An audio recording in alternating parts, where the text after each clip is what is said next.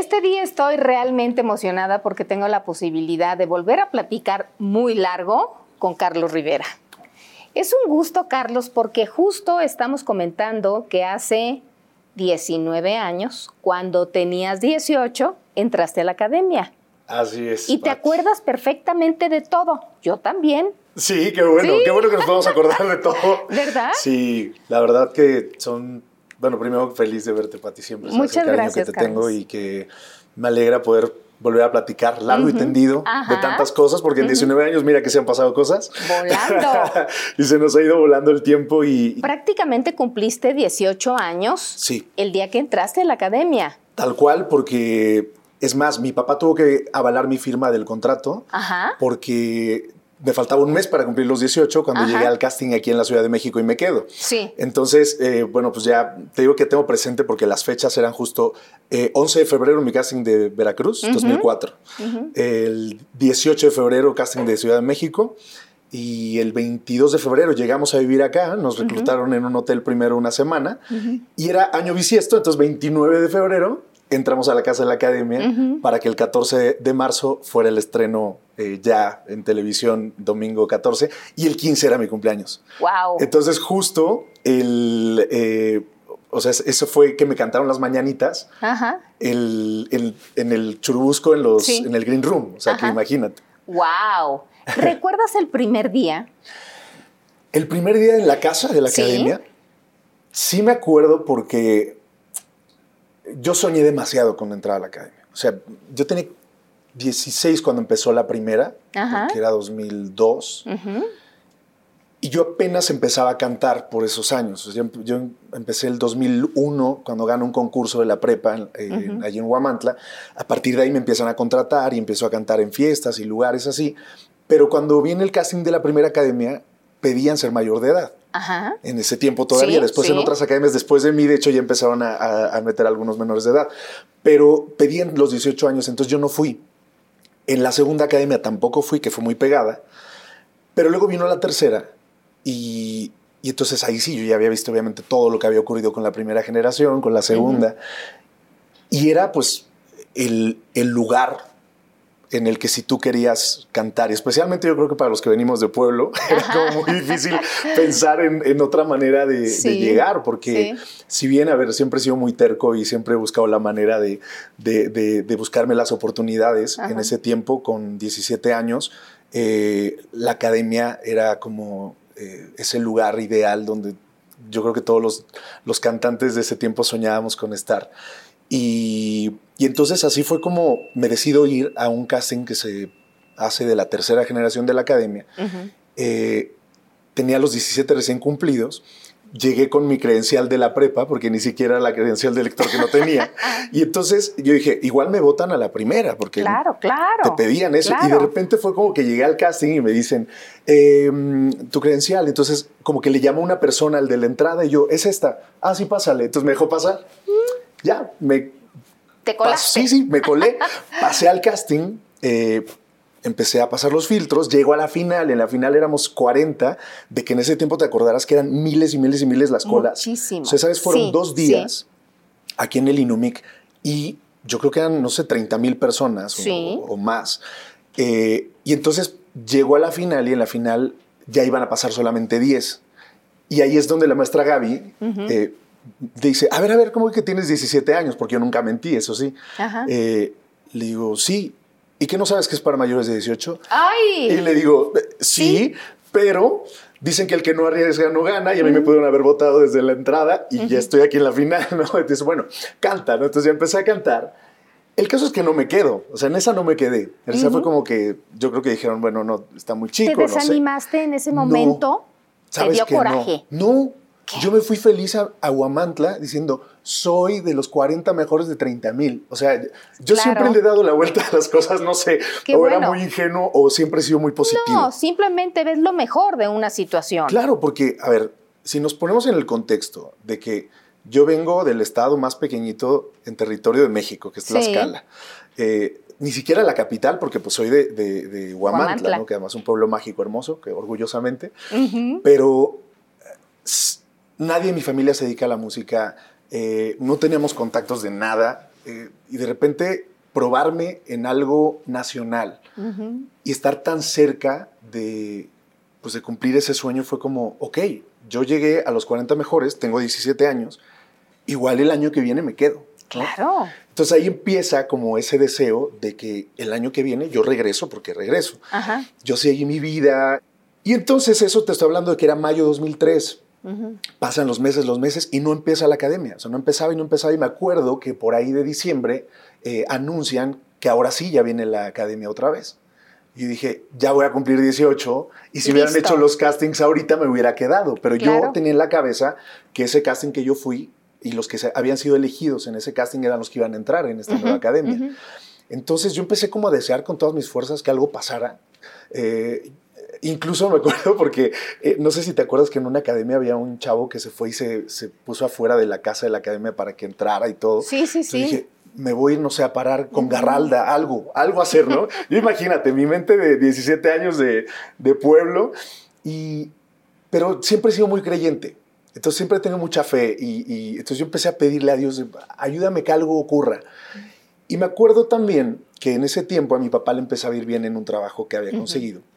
En un rancho y entonces me dijo, este, oye hijo, quiero ir a dar gracias a una iglesia que siempre nos llevaban de chiquitos y este, quiero que me acompañen, ¿no? Todos los, sus hijos, ¿no? Entonces dije, claro que sí, papá. Entonces fuimos y había, eh, es un Cristo que está en el centro y a un lado había San Judas Tadeo. Entonces todos los que somos creyentes, San Judas es el de las causas difíciles y los casos desesperados. Ah.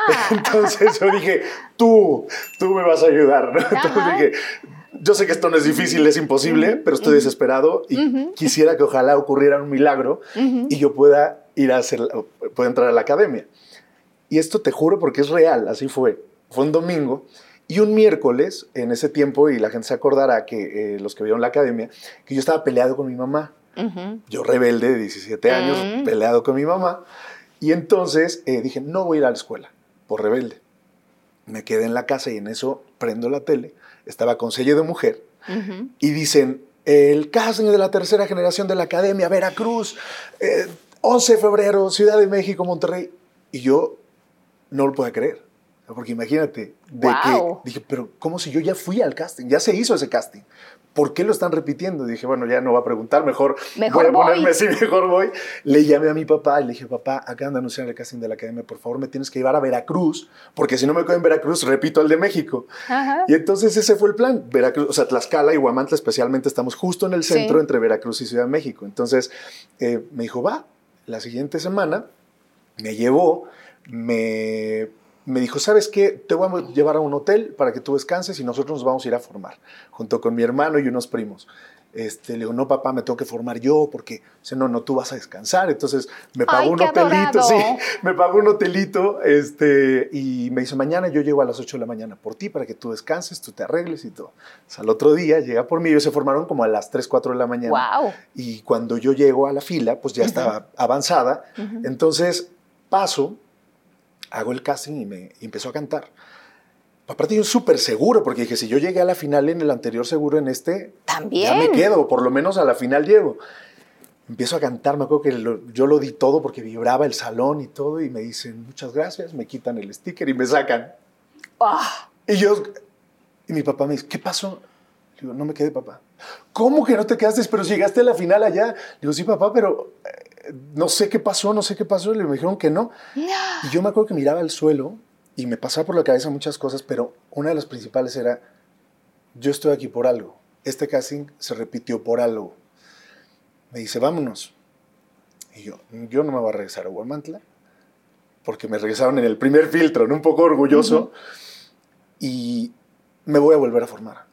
Y eso se puede, le digo, no sé, papá, me voy a volver a formar bueno, que se forme tu hermano y vamos a desayunar algo. Le digo, no, ahora me quiero formar yo.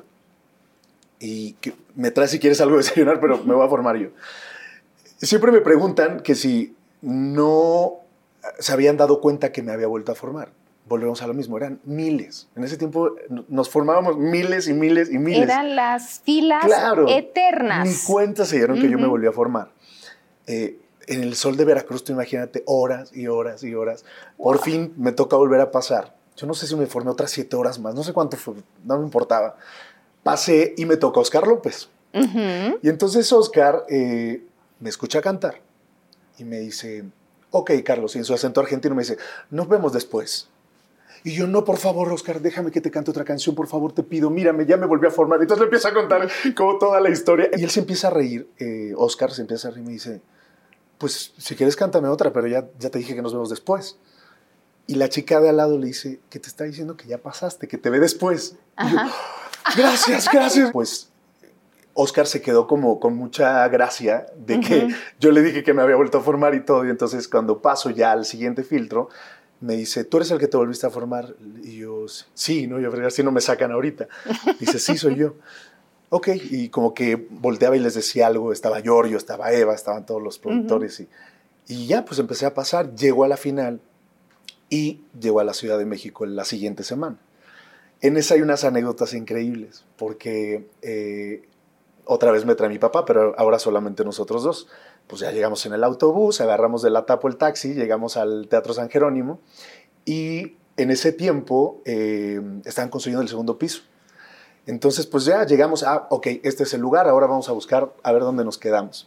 Entonces llegamos a, uno, a los hoteles de toda esta zona que pues todos son de cinco estrellas, ¿no? Entonces llegamos a uno que está por aquí cerquita y preguntamos cuánto. No, pues 1500 la noche. No, pues muchas gracias, no, no nos alcanzaba. Y entonces agarramos al de taxi y el taxista nos dice, oiga, un, un, hotel que no sea tan caro. Híjole, no, ahorita pues todos los de acá son, son así. Dice, pero conozco un motel que está aquí por Barranca del Muerto, si quieren los llevo. Entonces nos llevan. Pues muy bien. Claro. claro. Dice, nada más hay que preguntar a ver si les dejan pernoctar, porque pues es un hotel de paso, ¿no?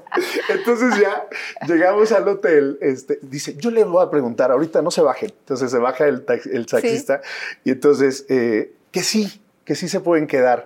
Y este, creo que 200 pesos, ¿no? Entonces ya, perfecto. Entonces ya llegamos, me arreglé, me vino a dejar mi papá allá al casting. Estuvimos ahí horas y horas y horas. Y ocurrió otra cosa, que yo traía como una baraja de santos. O sea, que me fue regalando señoras que me, daban santitos. Entonces yo traía todos mis santos. Entonces me puse a rezar uno por uno. Y en eso pasa Giorgio y me dice, ¿qué, qué tienes en las manos? Le digo, yo son mis santos, ¿no?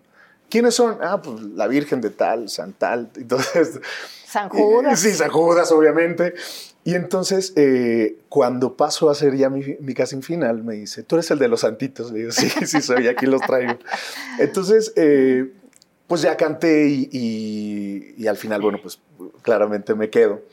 Eh, salimos y mi papá estaba súper contento, pues salimos de los, del casting a las 3 de la mañana más o menos. Uy. Y al otro día solo fuimos a dormir un rato al hotel, al motel. ¿Al motel? Y nos fuimos a la Basílica a dar gracias y nunca se me olvida ese día porque pues yo estaba como muy emocionado, ¿no? Y, y, me acuerdo de, de, escuchar el sollozo de mi papá y volver a verlo que estaba llorando de la emoción, ¿no? Porque pues era un sueño muy, eh, muy especial y muy compartido por, por mi familia, pero especialmente pues él sabía lo que significaba para mí. Y pues ya volvimos a, a Huamantla eh, y solamente tuvimos unos días en lo que pues ya nos llamaron para venir a, a la academia. Eh, allí pues fue como, como esa despedida ¿no? a mi hogar, a mi casa, a mis hermanos. Mi papá me vino a dejar, eh, me de hecho en la tapo literalmente, y, me, y ¿sabes a quién me entrega? A Laura Heredia, esposa de Sergio Sepúlveda. Ajá. Este, que siempre nos acordamos de eso porque literal dice, bueno, pues ya aquí este, le dejo a mi hijo y llegamos ya aquí al, a, uno, ahora sí a uno de los hoteles ya de aquí. Ya de veras. ya, de, estos, de los buenos, aquí enfrente de Perisur. Y este, estuvimos una semana y, y entonces me acuerdo el primer día, conté todo este contexto porque cuando yo entré a la academia para mí era magia pura. O sea, era el sueño hecho realidad, era eh, llegar a Disney World, era de verdad ver aparte a todos esos maestros que yo soñaba que me dieran clases. Y entonces yo disfruté del día uno al último como si fuera un sueño. O sea, toda mi academia eh, y aparte de que gané, pues entonces yo, yo tengo puras cosas buenas que contar, la realidad. Ahora sí que cada quien habla como le va en la feria. Claro. Pero a mí me fue muy bien y yo fui muy feliz y aprendí mucho. Yo aproveché cada momento que yo estuve ahí para aprender realmente mis maestros. Y a la fecha es curioso porque eh, todavía muchos de ellos sigo en contacto o incluso ahora les llamo yo para trabajar conmigo. Por ejemplo, ahorita el maestro Beto Castillo me ayudó para la, eh, es, mi director vocal de esta gira. La pasada fue Analí. Eh, con la maestra Gaby me dirigió para hacer El Rey León, cuando hice Rey León, el, live action, el, doblaje. Entonces como que siempre me he ido encontrando con todos ellos. La maestra Guille también me ayudó en uno de mis conciertos 360. Entonces...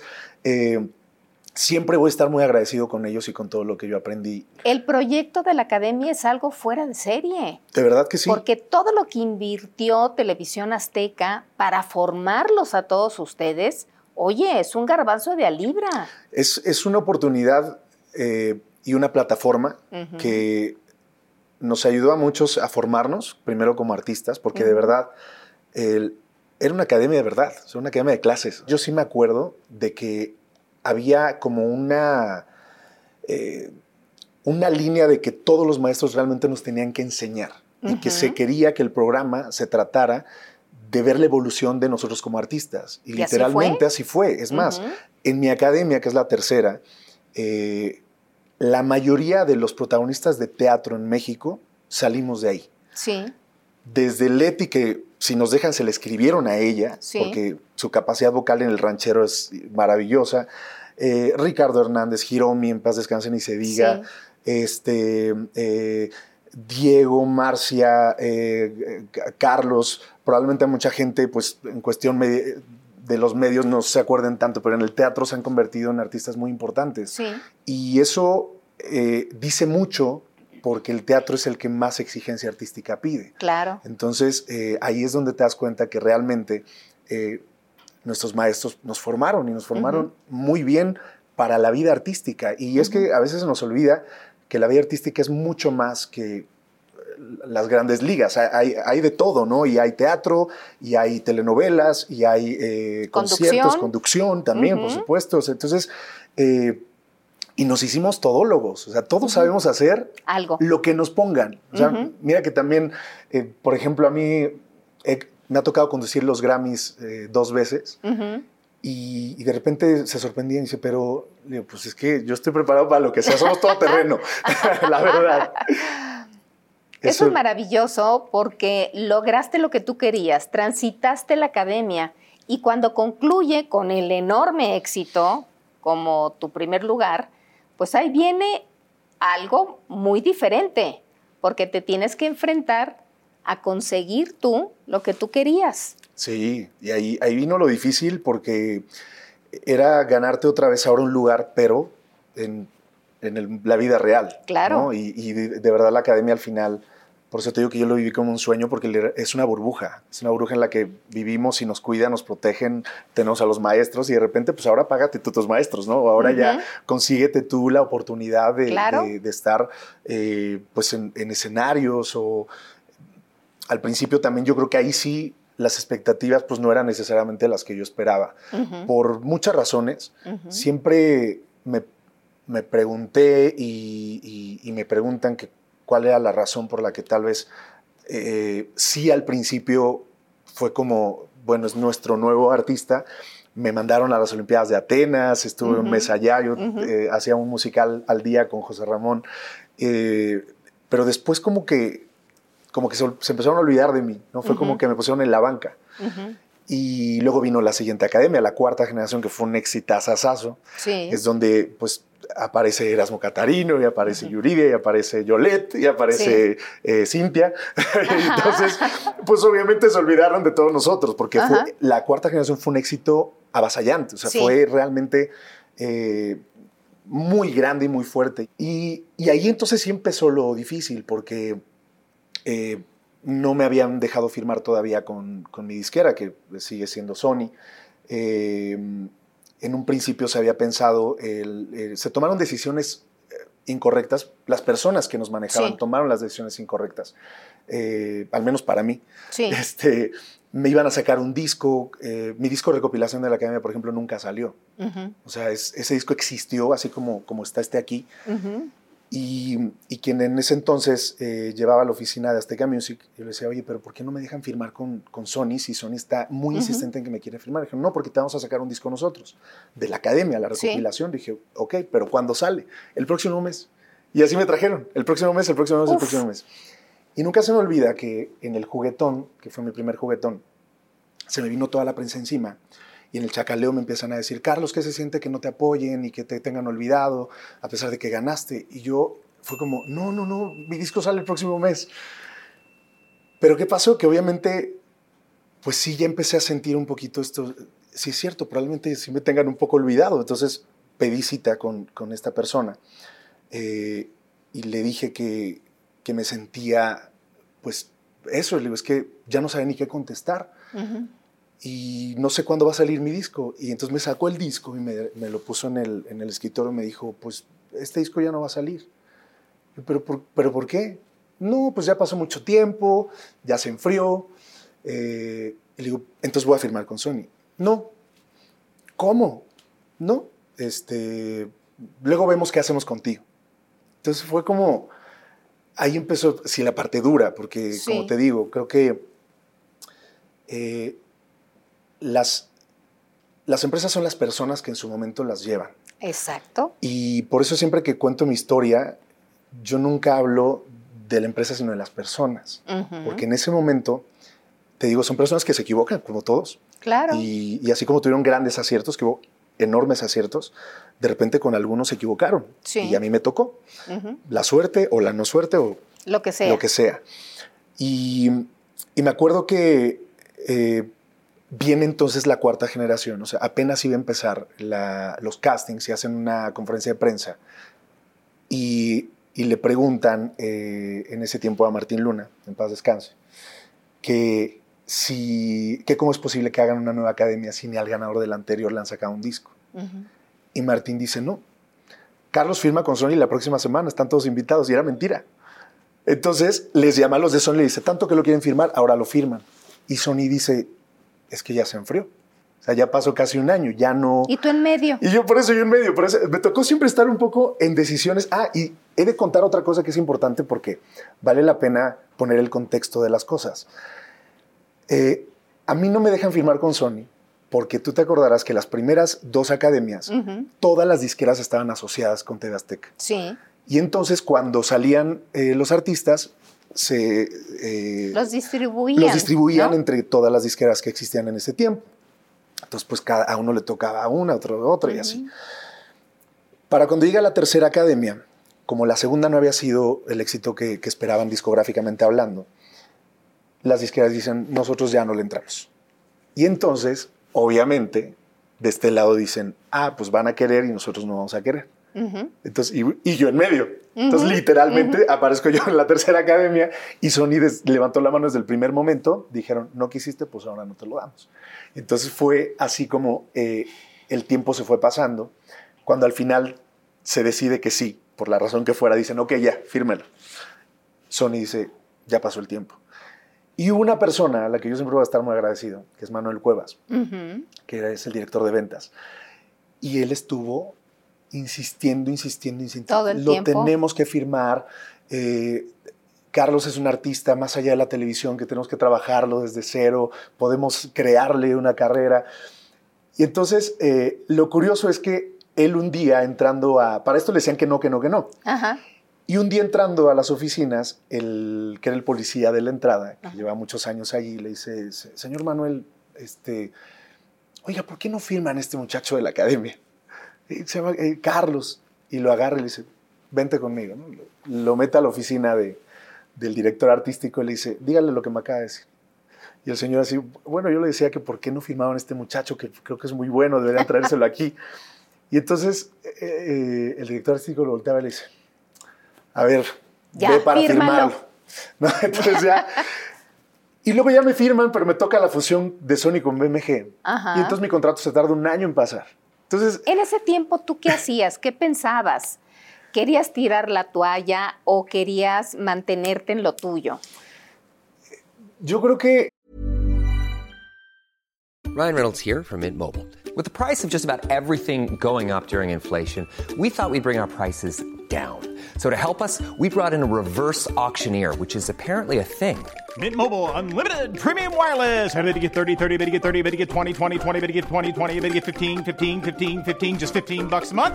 So, Give it a try at mintmobile.com slash switch.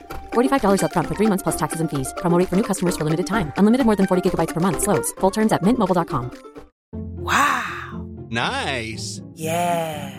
What you're hearing are the sounds of people everywhere putting on Bombas socks, underwear, and t-shirts made from absurdly soft materials that feel like plush clouds. Yeah, that plush. And the best part? For every item you purchase, Bombas donates another to someone facing homelessness. Bombas. Big comfort for everyone. Go to bombas.com slash ACAST and use code ACAST for 20% off your first purchase. That's bombas.com slash ACAST. Code ACAST. Hey, it's Ryan Reynolds, and I'm here with Keith, co star of my upcoming film, If, only in theaters, May 17th. Do you want to tell people the big news? All right, I'll do it. Sign up now and you'll get unlimited for $15 a month and six months of Paramount Plus Essential Plan on us. Mintmobile.com slash switch. Upfront payment of $45 equivalent to $15 per month. Unlimited over 40 gigabytes per month. Face lower speeds. Videos at 480p. Active Mint customers by 531.24 get six months of Paramount Plus Essential Plan. Auto renews after six months. Offer ends May 31st, 2024. Separate Paramount Plus registration required. Terms and conditions apply if rated PG. yo siempre me mantuve en que algo un día iba a pasar. Porque además hasta ese momento yo ni siquiera había sacado un disco. Entonces, ni siquiera me había probado a mí mismo si funcionaba o no funcionaba como artista. Entonces, ¿Regresaste a Guamantla? ¿No? no, yo no volví. ¿Y Ya de no qué volví. vivías? Eh, en principio mi premio de la academia. Ajá. que ah, claro. me gané un buen premio y ese sí, íntegro me lo dieron, tal cual. Eh, y entonces en un principio era de eso. Luego, eh, de repente, bueno, salían algunas cosas y, y de eso también algunos conciertos. Sí. La vida es una canción, que Sí. era lo que nos dio trabajo a todos los de la academia Sí. por mucho tiempo. Eh, hasta que eh, por fin, bueno, llegó el desafío de estrellas que ese para mí fue muy duro, fue, fue uno de los, de los momentos más complicados, porque en ese, ese programa al final pues era distinto. Eh, ahí sí que no me fue bien, ahí sí que no lo disfruté, ya no era una burbuja mágica, ya era todo lo ¿Y contrario. por qué? Eh, mira que me llevo muy bien con ella, pero se lo dije a ella, porque yo soy muy frontal. Eh, yo no le caía tan bien a Eva en ese tiempo, Ujú. eh, y era la productora del programa. Y, y entonces fue diferente y los críticos me trataban muy mal y me decían cosas muy, muy terribles Fuertes. y fuertes que, que empezaron a, a caer mucho en mi estado de ánimo. Entonces, eh, en lugar de, pues de remontarme o que como siempre fui, que iba yo para adelante, me fui para atrás. Y ¿Te empecé a hacer- deprimiste? no sé si me deprimí, pero pues sumado al tiempo que yo llevaba sin que ya me hicieran tanto caso, que no me dejaban firmar, o que me firmaron pero no pasaba mi contrato, o sea, en- entre tantas cosas, sí empezó a mermar en mi calidad, eh, pues tanto artística como todo. Entonces yo salía hacia los musicales y, hoy los veo y, y no me gustan. Muy Claro. diferente a la academia. En la academia yo salía con todo, ¿no? Eh, y sí, sí, de hecho, incluso se lo dije también a, la- a algunos de los críticos, a Enrique Guzmán, a Ned Fradera, que Ned era la peor conmigo, y un día se lo dije, le digo, o sea, lo que, lo que tú haces no estuvo bien. Le digo, porque una cosa, al final es un programa de televisión y hay que generar, este, eh, pero, le digo, pero habemos gente que, bueno, todos los artistas somos demasiado sensibles, entonces me costó mucho trabajo, pero a pesar de que yo siempre digo que es la única cosa que yo podría casi casi hacer, eh, eliminar de, de mi historial, eh, me trajo dos cosas increíbles. Y una es que allí conocí a Franco de Vita y Franco me acuerdo que me dijo, y dice, Carlos, pero tú estás haciendo discos. Y le digo, pues no, fíjate que llevo mucho Sí. tiempo, le conté un poco la historia. Y Franco siempre fue muy generoso con los artistas nuevos. Especialmente eh, llegaba a cada país y buscaba artistas que Sí, apoyar. sí. De hecho, Cani García, por ejemplo, es una de esas artistas que él eh, la pues, subió a su escenario, la llevaba de gira y así fue como Sony la firma. Eh, llegaba a Costa Rica, llegaba a Argentina, llegaba a Colombia, en cada lugar encontraba un artista a quien apoyar y entonces pues en México fui yo. Y fue porque ese día en un desafío yo iba a cantar eh, conjunto con mis compañeros haciéndole coros, pero mientras él llegaba Analí, la maestra, me dice, ¿por qué no cantas tú la, la- la parte de, de Franco en lo que él llega? Ok.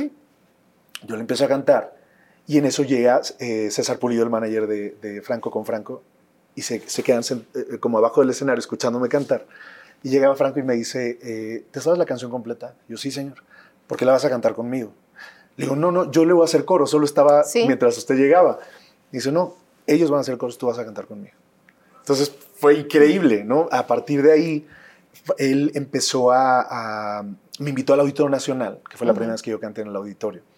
Y, y entonces me empezó a invitar eh, a, a cantar a diferentes lugares, ¿no? Entonces ahí conozco a Cani, porque éramos, siempre íbamos los mismos, Debbie Nova de Costa Rica, Gusi de Colombia. Y, y entonces eh, fue un, él junto con su manager, quienes, y, y la familia, toda su familia, como que me apoyaban mucho, o sea, como que me decían, Carlos, tú no te preocupes. Y yo decía, es que se me están pasando los años. Yo, decía, yo ya sentía que se me iba la vida. Y me dice, ¿cuántos años tienes, Carlos? Le digo, 22. Ay, Carlos, por Dios. ¿Sabes cuántos años tenía yo cuando grabé mi primer disco? Le digo, no, 29. Y mira, aquí sigo. Un día algo va a pasar contigo. Tú tienes que, que creer que eso va a pasar, ¿no? Eh, te lo digo yo. Y, y por eso siempre digo que esa es una de las grandes cosas que me dio, porque obviamente en momentos tan difíciles, cuando llega una persona así y te dice que tú, que tú tienes algo y que un día algo va a pasar contigo, pues te levanta el ánimo, ¿no? Claro. Y la segunda cosa, creo que aún más importante, el teatro. Estaba haciendo el desafío cuando voy a ver a Lolita Cortés a una obra de teatro y allí es donde Hugo Hernández, que es eh, la persona de prensa de Ocesa Teatro, le dice a Morris, mira, ese chico estuvo en la academia, este, él tiene mucho talento, y le empieza como a hablar bien de mí, y dice, pues pregúntale si quiere trabajar con nosotros. Ajá. Y es cuando me invitan a hacer Bésame mucho el musical, mi primer musical, y me cambia la vida por completo. Entonces, eh, por eso creo que aprendí mucho a dar las gracias por todas las cosas que me pasaban, las buenas y las malas, porque eh, aún en las peores, ¿no? que como te cuento, que para mí así fue, eh, el desafío fue lo, lo más difícil que viví, eh, crecieron estas dos flores, ¿no? y especialmente el teatro, que fue lo que yo creo que me Pero trajo hasta da- donde estoy te das ahora. cuenta que eso es parte de la vida, que a veces las cosas caminan muy bien y de pronto uno se tropieza o hay piedras que tienes que darle la vuelta. Sin duda, y creo que también como que te, digamos que te entrenan o te prueban. ¿no? Claro. A ver qué, qué tanto estás... Pues es que la vida es una prueba Sí, constante. De resistencia. Sí. Y, y las carreras artísticas especialmente eh, dependen de las decisiones que tú tomas y hacia dónde te quieres ir, ¿no? Porque pues, Claro. probablemente con el desafío hubiera, ahí sí hubiera querido tirar la toalla y de repente decir, no, porque yo todavía tenía la esperanza de mi disco. Entonces Ajá. sí lo preparé durante el desafío y al final hice el musical y al otro día que terminé Bésame Mucho, se lanzó por fin ese primer disco deseado, soñado eh, que fue también muy complicado, porque cuando yo llego a Sony tampoco fueron, no fue miel sobre hojuelas, o sea, yo llego, imagínate que yo con 19 años, lo primero que escucho en una reunión Sí. de música era un disco de boleros. Y entonces yo les dije, es que yo no quiero cantar, yo no soy, o sea, me encantan los boleros, pero yo no quiero que ese sea mi estilo de música. Y me dice, entonces, ¿qué quieres cantar? Pues baladas. Yo quiero cantar baladas y quiero grabar mis canciones. Me decían, no, no, tú no eres compositor. Yo, pero ni siquiera me han escuchado las canciones, ¿no? Oh. Decía, no, no, no, pero... Y entonces, eh, el que era el director artístico se enoja conmigo de que yo no quise grabar lo que, lo que él Lo dijo. que él quería. Si te das cuenta, siempre fui bastante rebelde. No rebelde, siempre fui como... Yo defendía mucho lo que yo creía. Sabías exactamente qué querías. Sí, y, eso, es muy válido. Claro, y eso no es. mm, Pues obviamente no te trae siempre buenas cosas al principio, especialmente porque es este que se cree. Sí, ¿no? claro. Y, y entonces, pues literalmente abandonó mi proyecto y me puso con un eh, artístico de rock. Que no tenía ni idea. Y entonces empezamos a verlo en mi primer disco. Y afortunadamente siempre tuve mucha suerte de que de repente Fato, me acuerdo un día porque estaba viendo Ventaneando Sí. y, y le preguntaron a Fato porque estaba la, la cuarta generación y qué opinaba de, pues, de los artistas que estaban en, en el programa y dijo, pues son maravillosos todos, pero lo que yo no entiendo es por qué tienen ahí a un chico que se llama Carlos Rivera y que no le han hecho un disco siquiera. Él no me conocía ni yo lo conocía, Sí. este, o sea, personalmente me Sí, refiero. sí. Y me acuerdo que lo contacté después de eso. Y le dije, Fato, es que escuché lo que dijiste de mí, te lo agradezco mucho. Eh, y entonces Fato me dijo, en cuanto tú hagas un disco, me avisas porque yo te voy a mandar una canción. Entonces le llamé y me mandó una canción, se llama ¿Por qué me dejas solo? Y luego los tres de copas, ¿te, acordarás, te Sí, cómo acordarás no, de ellos? claro. Me llaman, Carlitos, ¿estás haciendo disco nuevo? Sí. ¿Tienes canciones? Le digo, la verdad no, porque me abandonaron, ¿no? ¿Dónde estás? En tal estudio. Llegaron los tres. Me dijeron, esta canción, esta canción, esta canción. Wow. Y, y así, así fue como comencé. Y luego Manuel Cuevas, eh, de quien les hablé, que fue quien me firmó, me dijo, Carlos, ¿por qué no grabas No Soy el Aire? Esta canción de Benjamín, que este, hace mucho fue un éxito, yo creo que sería bueno darle un, un nuevo, ahora sí un nuevo aire. Ajá. Eh, y Te me vas, que era de Charlie Mazó, Ajá. el ex menudo. Me las mandó, hicimos una nueva versión y fueron esos mis sencillos a final de cuentas y son los que terminaron haciendo que ese disco llegara a disco de oro. Porque cuando- a lo que iba es que cuando ese disco sale, imagínate las expectativas, tanto en Sony eran mínimas. O sea, no- Nulas, no, se creía que iba a pasar nada. sí. La realidad, y tenían razón. Sí. O sea, no, no los culpo. Eh, había pasado para esto, yo gano la Academia el 4 de julio del 2004 y mi disco sale el 3 de octubre del 2006. Wow. Dos años y meses después. Después. Eh, pero, y me acuerdo porque mi primera firma de discos, eh, con Mara Esquivel, que sigue siendo hasta hoy mi, mi label manager, Marita me dice, vamos a hacer todas las firmas que se puedan, y entonces me lleva a una plaza comercial de aquí del norte, y había 14 personas. 14. Y entonces salía ella a decirles afuera de que, este, oigan, pasen, ¿no? Este, y se volvían a formar, se volvían a formar, y luego me llevó a otra, y luego me llevó a otra, y así poco a poco fuimos haciendo, Ajá. pues, camino. sí. Y de repente el disco entra a las listas de ventas. Y empieza a vender, y empieza a vender, y empieza a vender. Y llegamos a disco de oro en tres meses, 50 mil discos en ese tiempo. Y, y fue eh, para todos como una sorpresa. Entonces ya Sony fue como que, ah, entonces, y ya le empiezan a meter, ahora sí. Claro, claro. ¿no? Y, y así es como comienzo. eh, y en ese tiempo, pues vuelve a ocurrir una cosa que es así, nunca voy a entender por qué y qué fue Ajá. lo que pasó.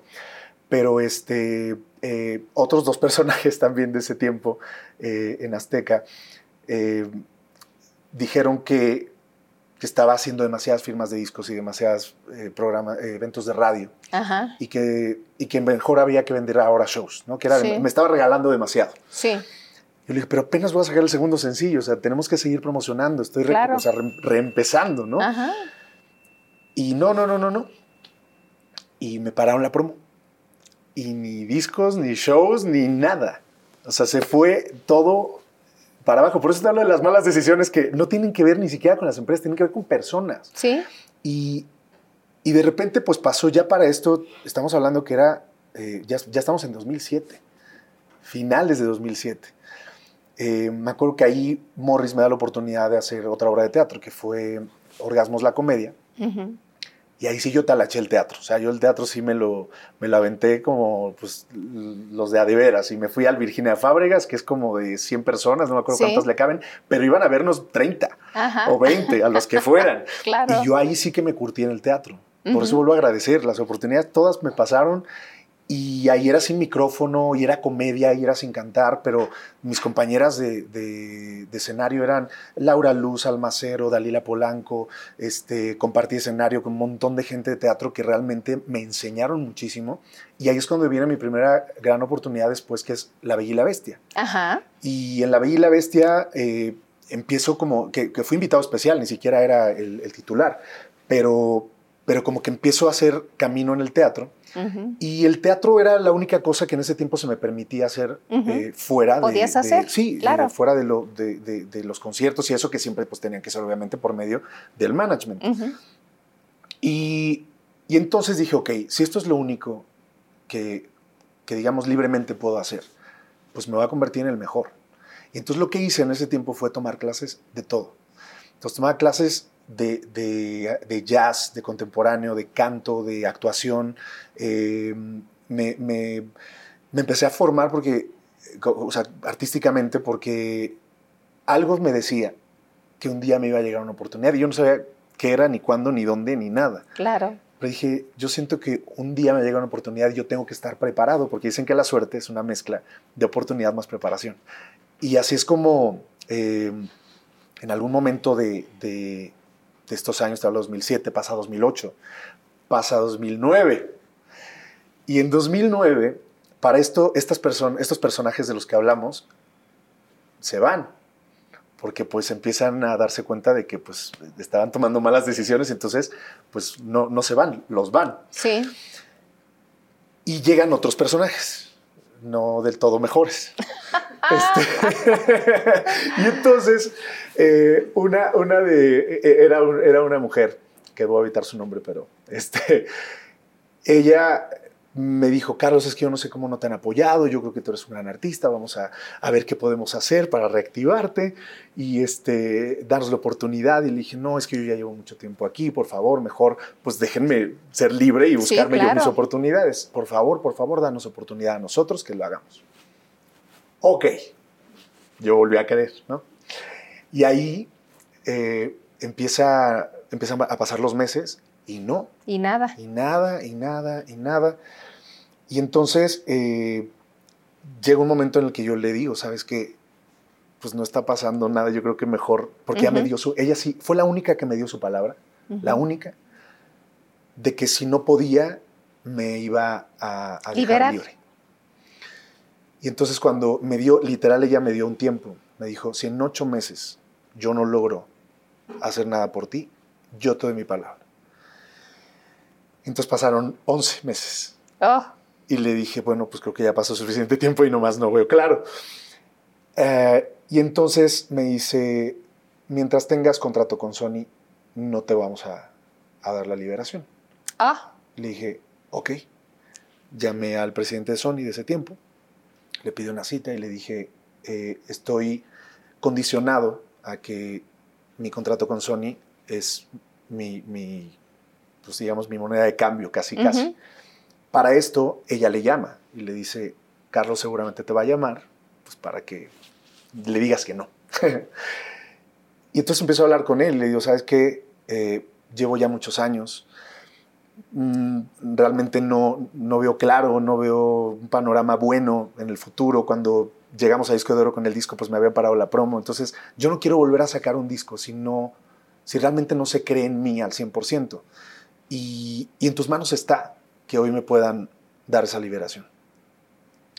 Y entonces me dice, pero es que Carlos, me dicen que tú estás en una actitud muy difícil y que se te invita a hacer cosas y no quieres. Le dije, es que me han invitado, me invitaban a hacer una telenovela, por ejemplo, pero de así de súper extra. Le digo, cuando yo en teatro soy protagónico, prefiero seguir haciendo teatro. claro. Eh, y si un día me quieren llamar y les parezco que soy interesante para protagonizar en, en televisión, lo hago, pero mientras creo que no es lo que yo debería hacer. Eh, y son esas las cosas a las que me están invitando. Y entonces me dice, eh, le digo, te quiero pedir una cosa, que llames a toda la gente que trabajó conmigo en mi disco y les preguntes cuándo yo no quise hacer algo, cuándo llegué tarde, cuándo eh, me negué a, a hacer la promoción o, o algo, cuándo Ujú. me quejé. Y, y que entiendas que el que menos se quiere ir de la compañía soy yo. Pero si, lo voy- si eso es lo que me piden, lo voy a hacer. Ujú. Y entonces me dijo que, eh, como que empezó a analizar y dice, pues tienes toda la razón. Dice, ok, eh, yo te voy a dar la, la liberación. Eh, para ese tiempo me dice, ¿pero qué vas a hacer? Le digo, no sé, me voy a ir a Nueva York a hacer teatro. ¿no? Esa era como mi, eh, mi idea. Y, y me dice, bueno, vamos a hacer una cosa, yo te voy a liberar. Y si cambias de opinión, y, o sea, y si te liberan eh, y cambias de opinión, me llamas. Ok. Llego con esta señora y me dice, ay, ¿qué crees? No te podemos liberar. Ay, no. Te lo juro. Y me dijo, Válgame. porque eh, no podemos crear un precedente y entonces después se van a querer venir todos los demás a hacer lo mismo y entonces no, no, no. Y ahí sí, yo ya, imagínate, ya digamos que todo lo, lo, lo- Ahí sí se me cayeron como todas las ilusiones porque entonces ya, ¿qué vamos a hacer? O sea, ¿qué va a pasar? Porque eh, una de las cosas que ocurría era que el, el contrato que teníamos no era por años, era por, por discos. Ujú. Y yo tenía un disco y habían pasado cinco años. Uy. Entonces imagínate, no tenía fin, y menos si ya no tenía disquera. Eh, entonces yo les decía, bueno, hablemos, o sea, lleguemos a un acuerdo, busquemos la manera. Este, yo puedo seguir trabajando con ustedes, pero pongámosle una fecha. A mí me daba ansiedad el hecho de no tener una fecha de terminación, era Sí. lo único que yo peleaba. Eh, pero me dijo que no, y que no, y que no, y que no, y que no. Y afortunadamente ahí sí estuve a punto de ya de irme al suelo y me llaman y me dicen, oye Carlos, necesitamos que vengas a audicionar para Mamá Mía. Porque el que se había quedado en el papel protagónico se rompió el tendón de Aquiles en el tercer día de ensayos. Wow. Entonces llamaron de emergencia. Y dijeron, necesitamos que vengas, entonces llego y me quedo. Y Mamá Mía me salva la vida literalmente Sí. porque me da trabajo y me da ser, eh, hacer mi primer proyecto de teatro realmente del principio a fin. Ujú. Y durante Mamá Mía, eh, pues yo seguí esperando, teniendo un poquito de paciencia. Y durante ese tiempo también la fueron a ella. Ujú. Por lo mismo, porque Sí, no, imagínate, claro. si era- eso era conmigo, pasaba con muchos más. Y entonces ahí es donde llega eh, otro nuevo personaje, que es el que me dice, a ver, Carlos, cuéntame qué hicieron contigo. Y le digo, mira, ya estoy harto de contar mi historia, Sí. ni fuiste tú, ya no podemos hacer nada, porque ya para esto ya no era ni qué pasó, ni quién te hizo, ni qué te dijeron. Digo, ya, Ya, ya, ya. No, ya es, ¿qué podemos hacer, no? Ajá. Y entonces ahí sí fue donde hubo por lo menos un poquito de, de- de cordura y, y llegamos a un acuerdo. Y entonces logramos hacer una fecha de terminación tres años más. Ujú. Estamos hablando que ya llevaban seis años y fueron tres más. Y, y entonces, eh, pero en esto, sí me, o sea, filmamos la televisión, pero me liberaban en la parte de la música y, Ajá. de- y del management. Sí. Y entonces eh, yo seguía siendo mamá mía, sí tenía el plan de irme a Nueva York, a estudiar y a buscar oportunidades allá. Y me encuentro al, al presidente de Sony, que ya no era el mismo, ya había cambiado. Me dijo, oye Carlos, ¿cómo estás? Me contó el, anterior presidente de que pues este, se te había liberado y todo. Y le digo, sí. ¿Y qué estás haciendo? Estoy haciendo un musical. ¿Y qué vas a hacer después? Pues bueno, estoy en plan de irme. Y me dice, eh, ¿por qué no vienes a, a platicar a mi oficina? Le digo, pues sí. Entonces llegué, le conté que había llegado a un acuerdo y entonces me propone firmarme eh, con, con Sony otra vez y hacer un disco de música mexicana. Entonces saco el disco mexicano. Eh, cuando se acabó Mamá Mía justo lo lanzamos y entonces volví a, a, eh, pues a platicar con, con- con la oficina de management de TV Azteca y entonces seguimos trabajando juntos en ese disco y en otras cosas. Y eh, maravillosamente aparece el Rey León. Ahí es donde llega. y entonces este, eh, fue, me acuerdo que estaba yo en el lanzamiento del disco cuando me entero que venía Rey León a España. Y ese siempre fue el sueño de mi vida. O sea, fu- siempre fue el proyecto que yo. Yo creo que igual que la academia, que por eso que yo creo que son tan importantes en mi carrera, Claro. porque los dos los deseé con todas mis fuerzas. Fueron de verdad de desear y decir, por favor, Dios, dame la oportunidad de esto. Y lo lograste. Y, y entonces pasó. Y pasó, eh, fueron esos dos años. Y cuando regreso, cuando ya no tenía contrato, ya se había acabado. Ajá. Y, y eso siempre lo he contado y ahora que estás aquí, lo repito, eh, sin contrato, eh, yo volví a Azteca por ti y por todo el equipo que me apoyó, que es tu equipo, porque nunca se me va a olvidar que cuando yo llegué y te conté que me iba a ir a hacer el Rey León, eh, tú me dijiste, yo voy a ir a tu estreno y vamos a apoyarte por todo lo que en este tiempo no, no se hizo por ti. Y que nos vamos a España Y que nos vamos. con todos. Con todos los que estaban, algunos que estábamos aquí. La mayoría que está sí, y, y fue una. Me vuelve a cambiar la vida. O sea, Claro. son esos dos parteaguas que, que siempre cuento: la academia, el Rey León. Y, y ahí es donde yo creo que comienzan muchas cosas, pero especialmente eh, eh, crecí mucho. Carlos, tu papá tuvo la oportunidad de ver tu desarrollo y el éxito que has cosechado estos años, no nada más en México, también en España. Sí, sí, sí, sí, fue... eh, siempre dije que era mi fan número uno porque así era. Sabes que llegaba yo a la Casa y lo descubría viendo videos míos de la academia que Ah, tenía grabados en DVD o en, en Ujú. los VHS. Ajá. Y, y le encantaba ir a mis conciertos y le encantaba ver eh, cómo íbamos creciendo y siempre me llamaba cuando algo pasaba y me decía, vi lo que pasó en Argentina o vi lo que pasó en tal lugar. Eh, él vino a España, vino dos veces a Ujú. verme. Eh, y, y fue eh, alguien que desde que me escuchó cantar creyó en mí. Me decía, yo no sé de música, eh, pero a lo mejor porque soy tu papá, yo, yo creo que cantas muy bonito, siempre me decía eso. y, y, pues sí, eh, hay muchas cosas que, que, que, son muy duras cuando, mm, digo, nunca vas a estar preparado para despedirte de, claro, de claro. las personas que amas, de los papás, eh, pero, pero menos cuando es repentino. Claro. ¿no? Y, y, así fue. Así fue, ¿no? No nos lo esperábamos para nada. Eh, a pesar de que mi papá tenía Parkinson hacía muchos años, eh, lo tenía muy estable y él todavía podía valerse por sí mismo. Uh -huh. Y eh, le dio un infarto fulminante. ¿Estabas tú en España? Estaba en España. Uh -huh. Estaba en Tenerife y fue la pesadilla más grande salir Me de ahí imagino. porque no... Eh, yo acaba de llegar, iba a ser un, un programa para HBO y eh, eran las 12 de la noche más o menos, estaba yo terminando de cenar en un restaurante y me llamó mi hermana. Eh, en principio que, que se había caído y que no reaccionaba. Uh -huh. Después volví a, me fui al hotel, eh, en lo que me llamaban y me decían qué pasaba y después ya me dijo, no, eh, fue, fue, un infarto y, y pues ya no. Ya no ¿Cómo hay nada recibiste la noticia?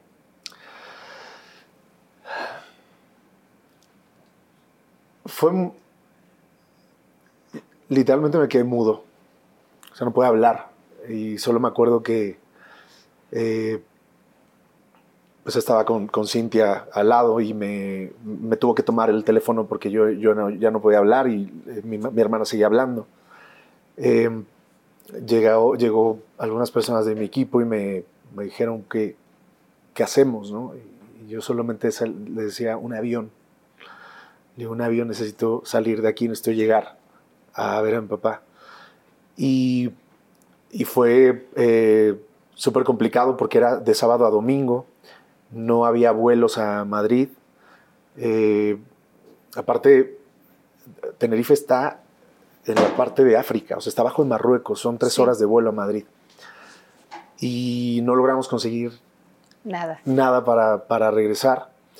Eh, ocurrió que milagrosamente había eh, un vuelo de, de Tenerife a, a, Newark, Nueva York. Uh -huh. Rarísimo, ese vuelo rarísimo, pero ahí estaba, había ese vuelo, estaba esa oportunidad de volar de, eh, de Tenerife allí. Y allí mandamos un privado que ya me llevó a Puebla para llegar lo más rápido posible. Uh -huh. Y yo alcancé a, a despedirme eh, al otro día. O sea, yo, yo, llegué a las 10 de la noche más o menos del otro día. Pero, pero mientras estaba allí, yo, yo sí me preguntaba por qué si hace cinco horas estaba en Madrid. ¿Por qué tuve que, me tuve que tocar acá? Si pude haber tomado el vuelo de la noche, pude, sabes, tantas cosas que uno empieza a preguntarse y... y eh, pero bueno, así me tocó y, y, y fue, fue duro, fueron las horas más difíciles y más duras y más complicadas de, de mi vida. Eh, tomando decisiones con mis hermanos, ¿no? Eh, fue, fue lo más duro que me ha tocado vivir hasta ahora. ¿Qué y, decisiones, Carlos? Pues al final, cuando tú no estás preparado para, para que se vaya alguien de tu familia, tú no tienes ni siquiera a dónde los vas a llevar, dónde van a, a, a descansar. O sea, todo eso fue, sí. fue muy duro. Y, y, entonces mi hermana me llamaba y me decía, ¿qué hacemos? Este, y, y, al final yo lo único que les pedía a mis hermanos era que eh, me esperaran, ¿no? que no, eh, no hicieran nada sin que yo, yo, llegara porque no sabía cuándo iba a llegar. No sabía si al otro día o en dos días más. Pero, pero sí, eh, al final decidimos que, que, cremarlo era la mejor opción. Eh, opción. Nunca lo habíamos hecho en mi familia y, y, y yo no sabía si era lo mejor o no lo mejor. There's never been a faster or easier way to start your weight loss journey than with PlushCare. PlushCare accepts most insurance plans and gives you online access to board-certified physicians who can prescribe FDA-approved weight loss medications like Wigovi and Zepbound for those who qualify. Take charge of your health and speak with a board-certified physician about a weight loss plan that's right for you. Get started today at plushcare.com slash weight loss. That's plushcare.com slash weight loss. plushcare.com slash weight loss. Hiring for your small business? If you're not looking for professionals on LinkedIn, you're looking in the wrong place. That's like looking for your car keys in a fish tank. LinkedIn helps you hire professionals you can't find anywhere else, even those who aren't actively searching for a new job but might be open to the perfect role. In a given month, over 70% of LinkedIn users don't even visit other leading job sites. So start looking in the right place. With LinkedIn, you can hire professionals like a professional. Post your free job on linkedin.com slash achieve today. Pero dentro de todo, creo que pudimos hacer una despedida muy hermosa. O sea, porque después de todo lo triste, eh, y le hicimos una misa en el jardín de la casa. Este, y de hecho en, el, en la puerta del disco tengo un colibrí. Porque mientras estábamos en la misa, eh, el colibrí voló eh, encima y fue como muy impresionante para todos los que estábamos allá. Y ahora cada vez que algo pasa, llega un colibrí y vuela cerca, ¿no? Y es una cosa muy especial. Pero eh, después de la, de la despedida vino la parte más dura. ¿no? Y ahí sí, ya yo tenía un concierto. tenía dos, uno a los cinco días, que fue, era de una marca. Eh, no, se podía, no había manera de cancelarlo. Y, y yo fui, lo único que le pedí a mi equipo era que por favor nadie me dijera nada que no me abrazaran, que no me dijeran lo siento, que nadie... ¿Por eh, qué, Carlos? porque era demasiado duro para mí llegar a, cantar y que yo sabía que en cuanto me empezaran a abrazar y me empezaran a decir eso, yo no iba a poder. ¿Ibas a llorar? Iba a llorar y entonces de esa manera yo no iba a poder cantar y no iba a poder salir a hacer el show que tenía que hacer.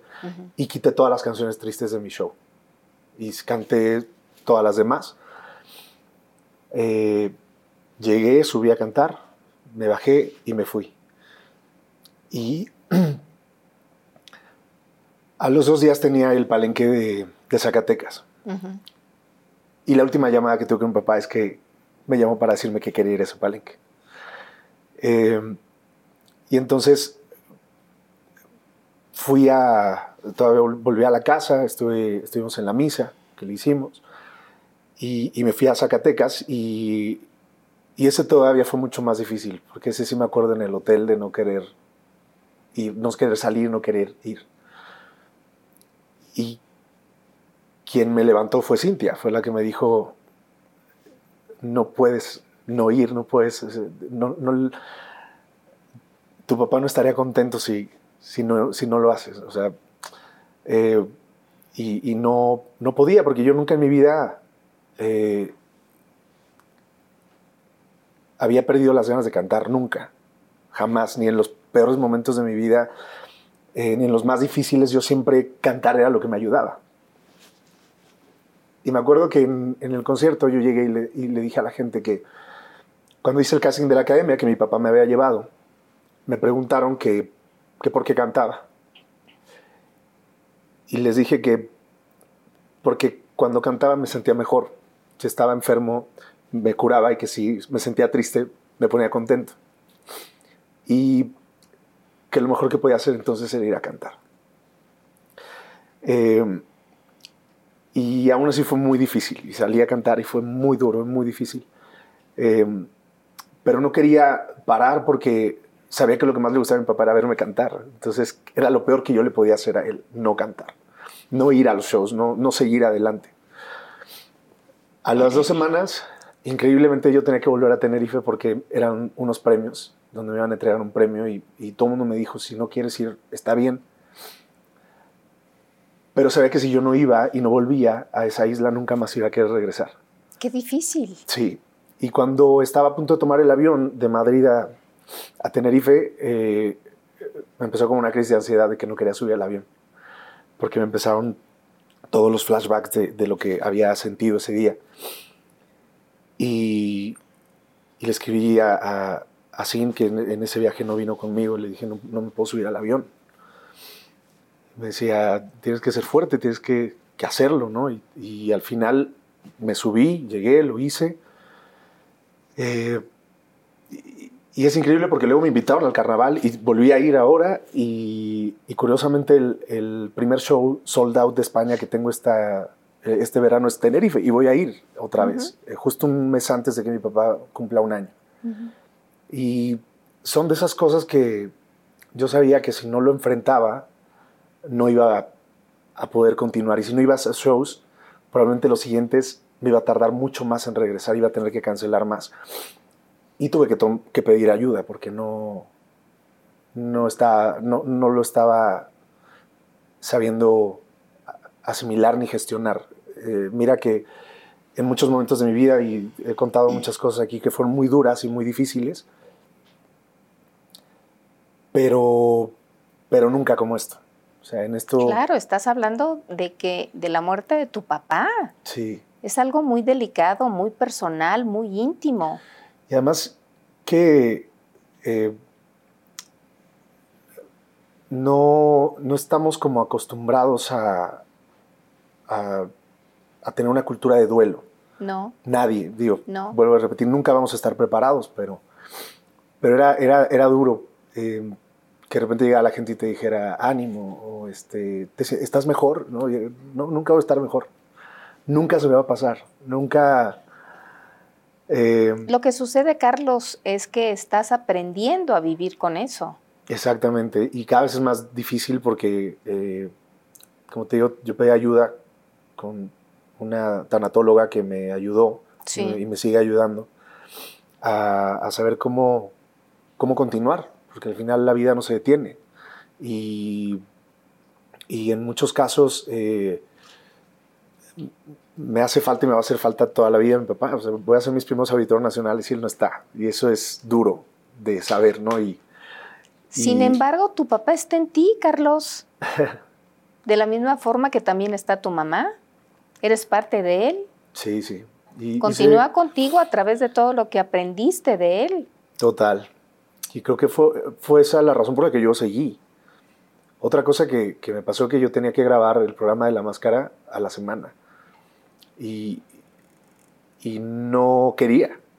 Y no quería ir y no quería hacerlo. Y, pero tampoco lo podía, o sea, no, no podía poner en pausa. No sé si dentro de, de lo que estaba viviendo, algo me decía que yo tenía que seguir haciéndolo para que me ayudara El también. trabajo el trabajo, sana. efectivamente, el trabajo sana. Y, y me ayudó mucho que cuando llegué, la producción este, de Miguel Ángel Fox y Cookies me, me tenían una virgen con unas flores, con un mensaje increíble que me, me abrazó mucho el corazón y me Claro. hizo sentir comprendido.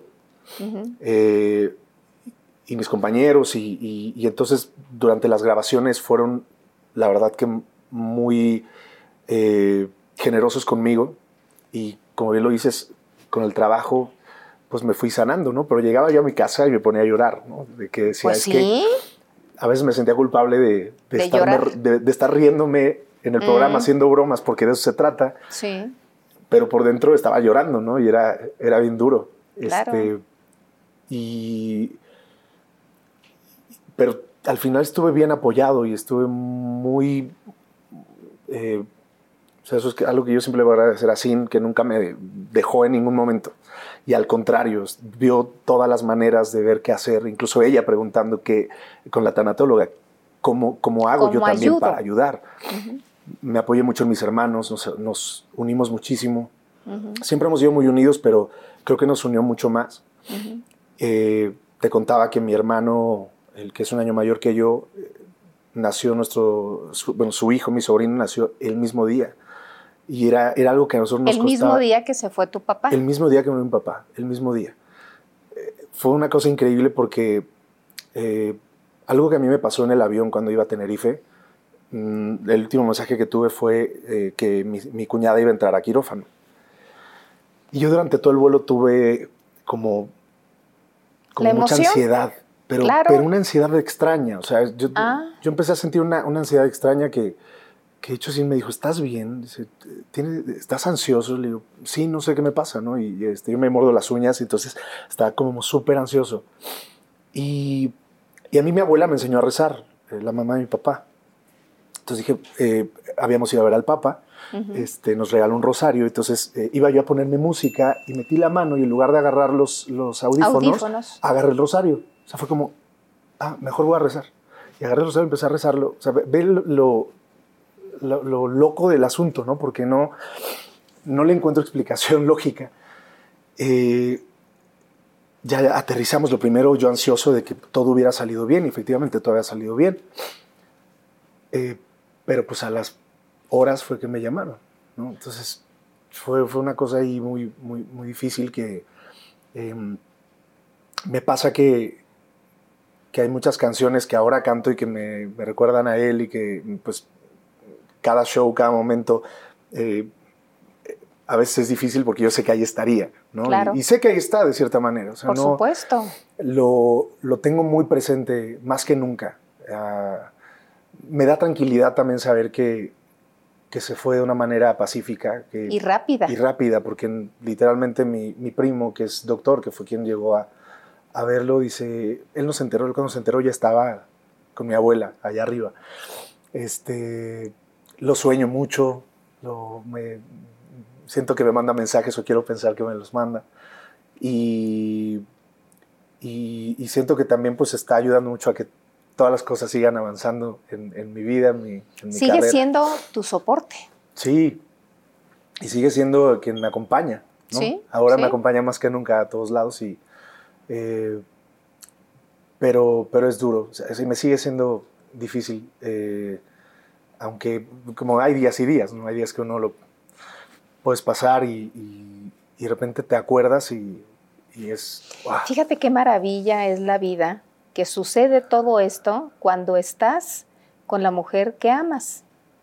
Afortunadamente, porque no sé qué hubiera hecho. La verdad no sé qué hubiera hecho si hubiera estado solo, si no hubiera tenido ese apoyo tan grande. Le Claro. contaba que la peor cosa que me había pasado en la vida había sido perder a mi abuela Sí. antes de perder a mi papá. Y, y eso fue hace eh, 13 años, Ujú.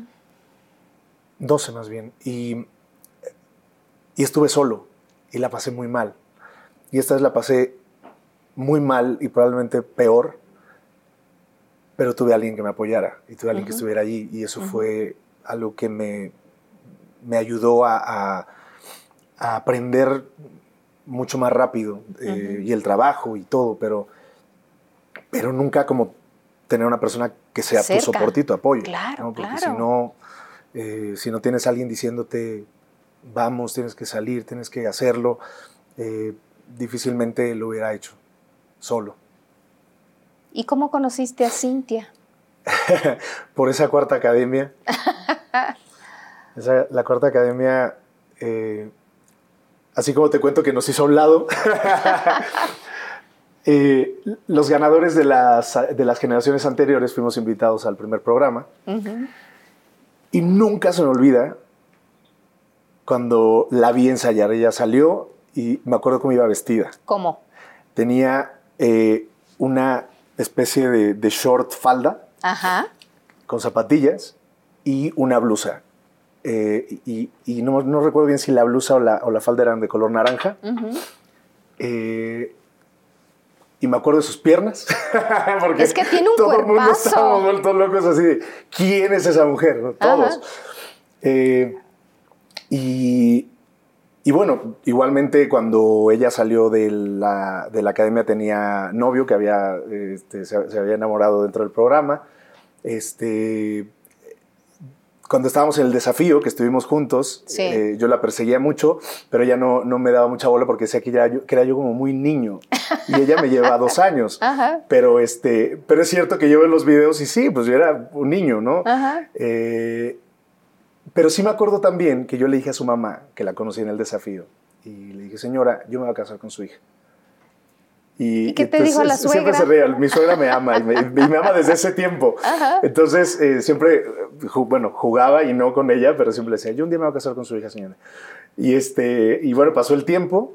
eh, éramos, pues al final, amigos como todos los de la academia, que nos llevamos muy bien la mayoría, y más en ese tiempo que trabajábamos juntos Sí. todo el tiempo. Pero de repente nos vimos antes de irme a España. Este, salimos, pero pues ella sabía que yo me iba, entonces como que dijo, bueno, se va a ir, no tiene ningún caso. Este, yo también, de La cierta primera manera- vez de España. La primera vez que me fui a. España, ¿Hace exactamente. 12 Hace años? 12 años, exactamente. Me fui, me desconecté del mundo esos dos años. Sí. Volví a México y pasó todavía como un año cuando nos escribimos y fue de este, ¿cómo estás? A ver si un día nos vemos y pues sí, vamos a vernos, vamos a cenar. Ajá. Fuimos a cenar y de amigos. Entonces me acuerdo porque ella me contó que eh, había terminado una relación y que no quería saber nada del amor y yo le dije, yo también me pasó lo mismo, yo no quiero saber nada de un- en un ¿Y a buen ti rato. qué te pasó ahí? No, pues también había tenido eh, una ¿A quién? historia. No, nada, nadie, nadie conocía. Pero, este, pero sí, pero también fue como, ¿Sí? no, yo creo que ahorita estoy bien solo, estoy viajando mucho, estoy trabajando. Y entonces, eh, oye, vamos a volver a cenar otra vez. Vamos a volver a cenar. Oye, vamos al cine. Vamos al cine. Ajá. Y de repente, pues ya sabes, eh, de eso de que haces así y de repente ya la manita y, y luego pues más. y entonces ya empezamos realmente, eh, no tenemos ni siquiera la fecha exacta de cuándo fue que, que- que empezamos. eh, pero bueno, ella después de dos años me dijo, bueno, me- no me has pedido que sea tu, eh, tu novia. Y le dijo, bueno, pues ya somos, ¿no? ¿O qué? Todo este tiempo que hemos ido, ¿no? No, tú me tienes que pedir. Entonces ya, le pedí, pero bueno, tenemos una fecha ahí. Este, eh, pero realmente, pues eso te está hablando que este año haríamos nueve años, ocho, nueve Pero años. qué guardadito lo tenían. Sí, la verdad sí. Los primeros dos años especialmente. Sí. eh, es más, casi ni, ni su papá sabía. De hecho, cuando Ajá. a su papá un día le digo, llevamos tantos años y su... ¿Cómo que tanto tiempo? Y yo, sí, señor, lo siento. Lo- como ya me casé con ella, ya no se lo puedo decir. Pero, este, fueron, eh, sí, los dos primeros así. Después ya, ya, eh, que fue cuando además ya todo el mundo se, se enteró y... y Pero ustedes nunca dijeron nada. no, no, no, porque decidimos que fuera como muy de nosotros y que mm, habíamos vivido ya como otras situaciones en las que decía, ¿sabes qué? Vamos a llevarlo en bajo perfil, eh, nos sentíamos bien, lo, lo- lo- lo veíamos bien de esa manera. Ujú. Y además empezó a pasar el tiempo y nos damos cuenta que entre más eh, era de nosotros, menos se metía la gente, menos... eh, Sabes que nosotros nunca nos hemos peleado, o sea, de verdad, así de... En todo Sí, ese sí tiempo nunca hemos... o sea, Claro. hay muchas parejas que llevan muchos años y lo dejan un rato y luego vuelven, a- Sí. vuelven a- y nosotros no, o sea, nosotros siempre fue como eh, increíble, o sea, la- la- lo que hemos vivido no te lo puedo describir de otra manera. Cuando eh, llegó la pandemia, fue que tomamos ya la decisión de, de- de vivir juntos y estuvimos, eh, creo que un año este, eh, en un departamento y después pues ya eh, nos conseguimos est- una casa y ya empezamos a hacer un nido ya de amor y un hogar. Y, y obviamente pues ya al estar así fue como, yo para mí era, no quiero nada más en el mundo y nada más en la vida. Y a partir de ahí fue que eh, le propuse matrimonio en Madrid hace año y medio. Y el año pasado pues decidimos Ujú. eh, celebrar nuestro amor. Pero algo muy, eh, en este, muy íntimo, esa ceremonia y toda la luna de miel que compartieron por separado. Ahí vamos compartiendo por separado, sí. Pero sabes que eh, nos cuesta mucho trabajo en las redes sociales en cuestión de compartir de la vida, ¿no? Y de repente creo que mucha gente hoy eh, casi casi te exige que tienes que publicar, que claro. tienes que subir y que tienes que poner. Y, y entonces eh, tenemos amigos que la pasan muy mal y que de repente sí es que ya les están escribiendo que mira, se ve que no la quiere, se ve que no la abraza, se ve que, eh, o se ve que eh, Sí, sí, ella no lo quiere a él. Y Sí. Cosas así. Y nosotros solo de ver cruz, cruz. Mejor nosotros así como estamos tranquilos, felices. Y te juro que si la gente supiera lo que nosotros tenemos es maravilloso. Y es Claro. único y es de verdad. Eh, hicimos esa ceremonia en España eh, con muy poquita gente y fue lo mejor que pudimos hacer. Y de hecho, eh, lo hicimos muy en privado y lo hicimos allá para que nadie se enterara, pero no porque no queríamos que nadie se enterara que lo habíamos hecho. Porque sino- así lo querían. sino porque no queríamos que nadie se enterara antes. Claro. Y después, de hecho, justo ocurrió la, la, la famosa foto con el Papa. Eh, ¿Cómo lograron que el Papa lo recibiera? Sabes que yo soy embajador de la Fundación del Papa, Escolas. Ah, no sabía. Sí, eh, él tiene una fundación laica, curiosamente siendo el papá, tiene una Sí. fundación laica que la creó junto con eh, el que era su mejor amigo. Sí. Y entonces apoyan muchas causas en- de educación en el mundo, porque él cree firmemente que la educación va a cambiar el mundo, puede cambiar el mundo. Claro. Entonces, eh, Sebastián Yatra y este, Miguel Poveda de España y yo fuimos a, a recibir, pues, eh, digamos, esta, eh, no sé, pues, eh, la, la insignia o el, ser Sí, embajadores sí. de su fundación.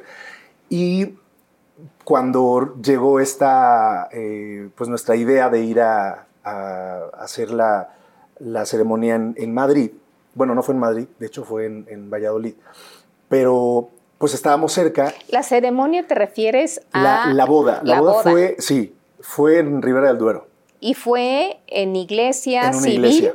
No, Ah, fue, fue la católica. Ah, ok. Fue la, fue la ceremonia católica y la civil Sí. se hizo en México. Ok.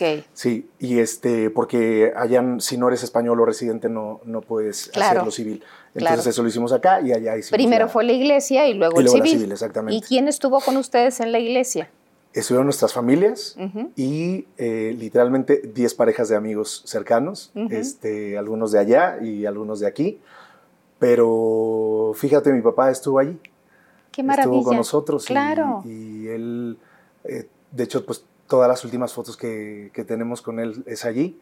Eh, estuvo eh, muy feliz porque lo, lo- pudo volver a viajar a España, este, que le encantaba. Y Oye, Carlos, algunos papás dan consejos o sugerencias. ¿Fue el caso de tu papá? Sí, pero no es tal vez lo que la gente imagine.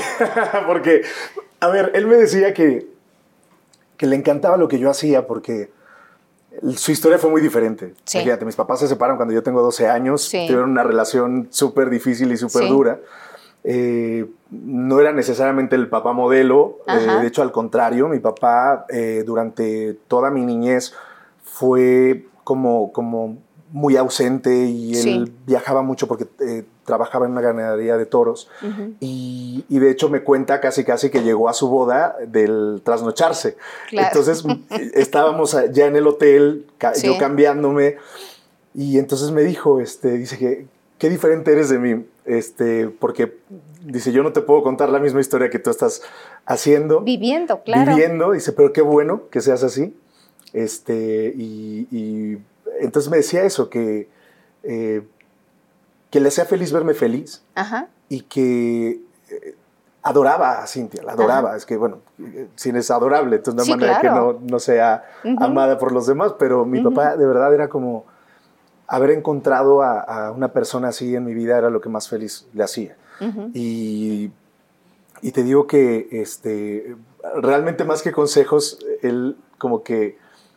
Te dijo, qué Sí, bueno que no te pareces Qué bueno a mí. que no hiciste lo que yo hice. Y Claro. me dijo justo, ¿qué consejo te puedo dar si lo mío no fue tan próspero? ¿no?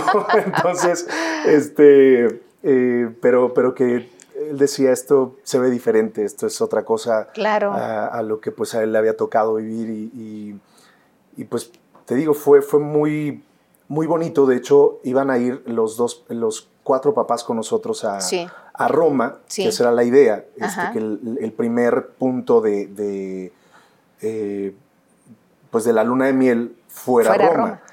Pero Eh, ya habían solicitado la, la audiencia. audiencia. Sí, solicitamos la audiencia, eh, se nos otorgó, pero no se nos otorgó el de antes. O sea, nos llamaron el Ah. de antes, siempre sí se puede. Sí. Eh, pero mi papá ya no pudo acompañarnos porque eh, me dijo, sabes qué, yo, o sea, es mucho viaje, era ya muy pesado para él, entonces él Claro. regresó y en su lugar vino mi hermana, Ujú. pero vinieron los papás de cine, vino mamá y vino este, mi hermana y entonces logramos la audiencia con los seis. Eh, y entonces llegando ahí fue cuando, este, pues me, eh, me acuerdo que ya había, yo he estado un par de veces con el papá y Ujú. veo los fotógrafos y le digo así, estas fotos van a salir. Me dice, ¿por qué? Le digo, porque estas fotos se suben a, un, este, una página, Sí. a una plataforma donde la puede comprar quien sea. Claro. Y para esto había muchos mexicanos este, que también tenían audiencia. Y el que tuvo la culpa fue un padrecito que tagueó aventaneando. Porque fue el que puso así de, me pareció ver así de Carlos eh, con el Papa. ¿Y cuál te pareció? Puso la foto porque la compró, además, porque tiene eh, la marca de agua las Ah, fotos. ¡Qué buen reportero! Muy buen reportero, o sea que Sí. tienes a todo el, este, los eclesi- todo el, el círculo eclesiástico a- Ah, claro. reporteando para ventaneando. Pero me acuerdo porque yo la, la veo y ponía, me pareció ver y arroba ventaneando. y yo, Digo, ya. Pero la verdad que qué bueno, porque Claro. eh, es una foto hermosa, es una foto Sí. súper bonita.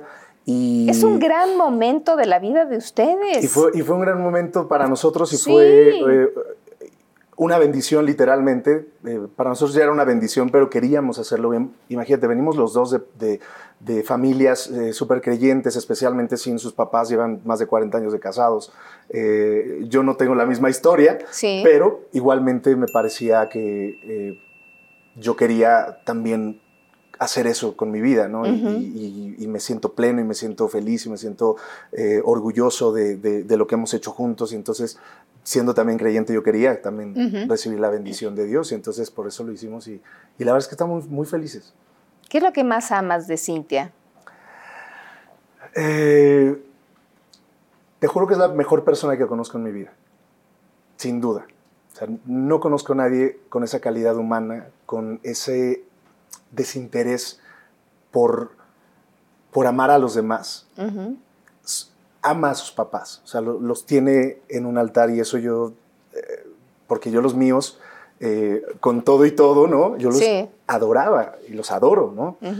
Eh, y yo le aprendí mucho a ella en la manera en la que ella eh, Los trata. los trata y lo que hace por ellos y hace por su familia también. Y yo también soy así y, y me había tocado a mí, por ejemplo, relaciones anteriores que me decían, pero ¿por qué les apoyas o por qué les das o por qué todo? O sea, pues, tú no eres el papá o tú no eres Sí, el... claro. Y era como, ¿qué te importa? No? Tú no sabes. Claro. Entonces de repente encuentras una persona que hace ¿Así? exactamente lo mismo que tú y más. Claro. Entonces fue como, eh, es la mujer perfecta para mí.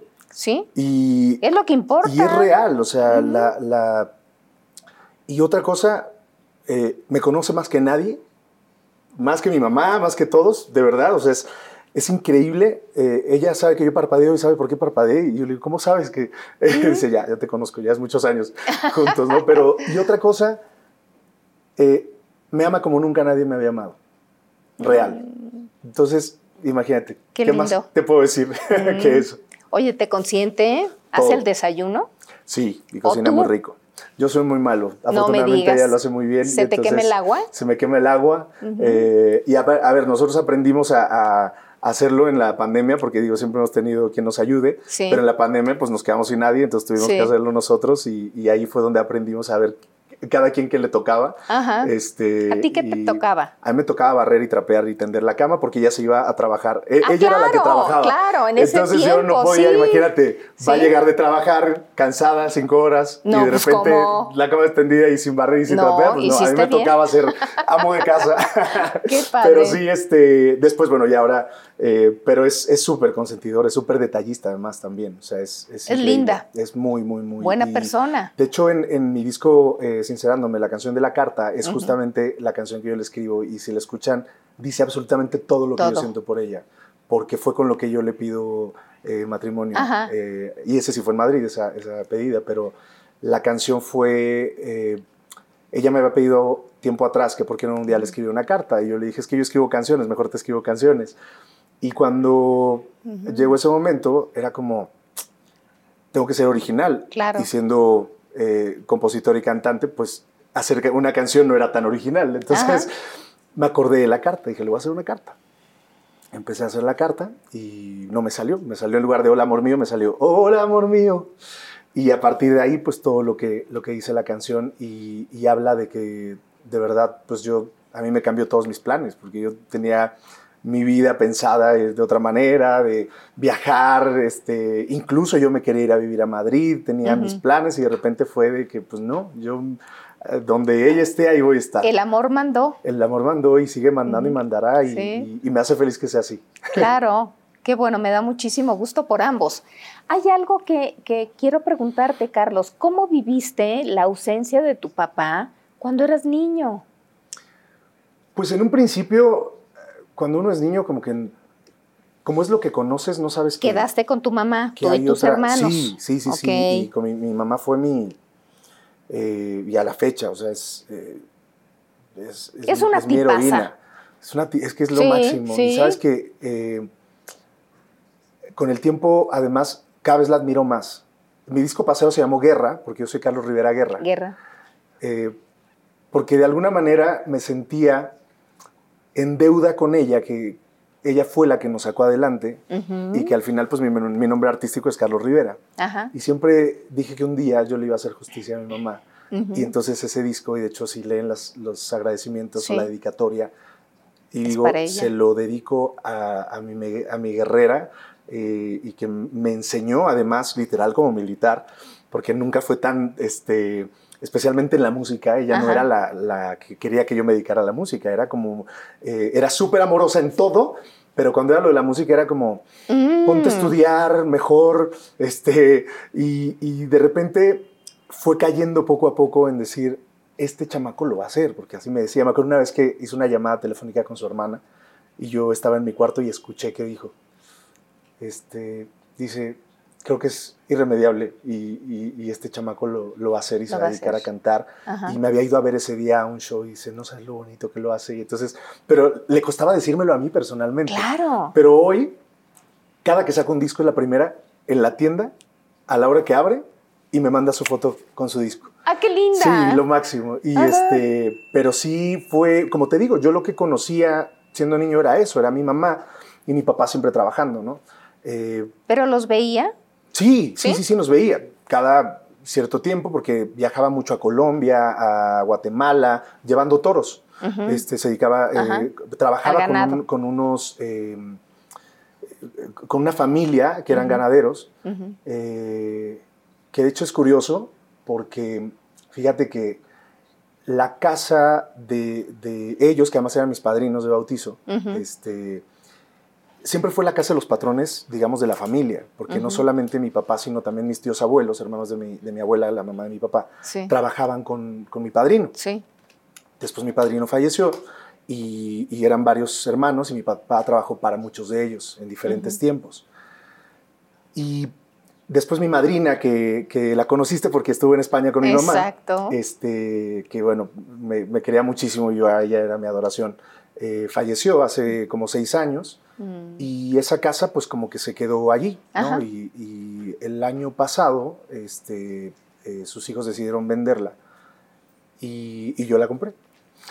Y una de las grandes alegrías que mi papá se llevó fue volver a esa casa en la que él había sido eh, el empleado, que dice siempre fue muy bien tratado. Sí, Y Siempre claro. le agradeció mucho a esa familia y los queremos mucho a esa familia.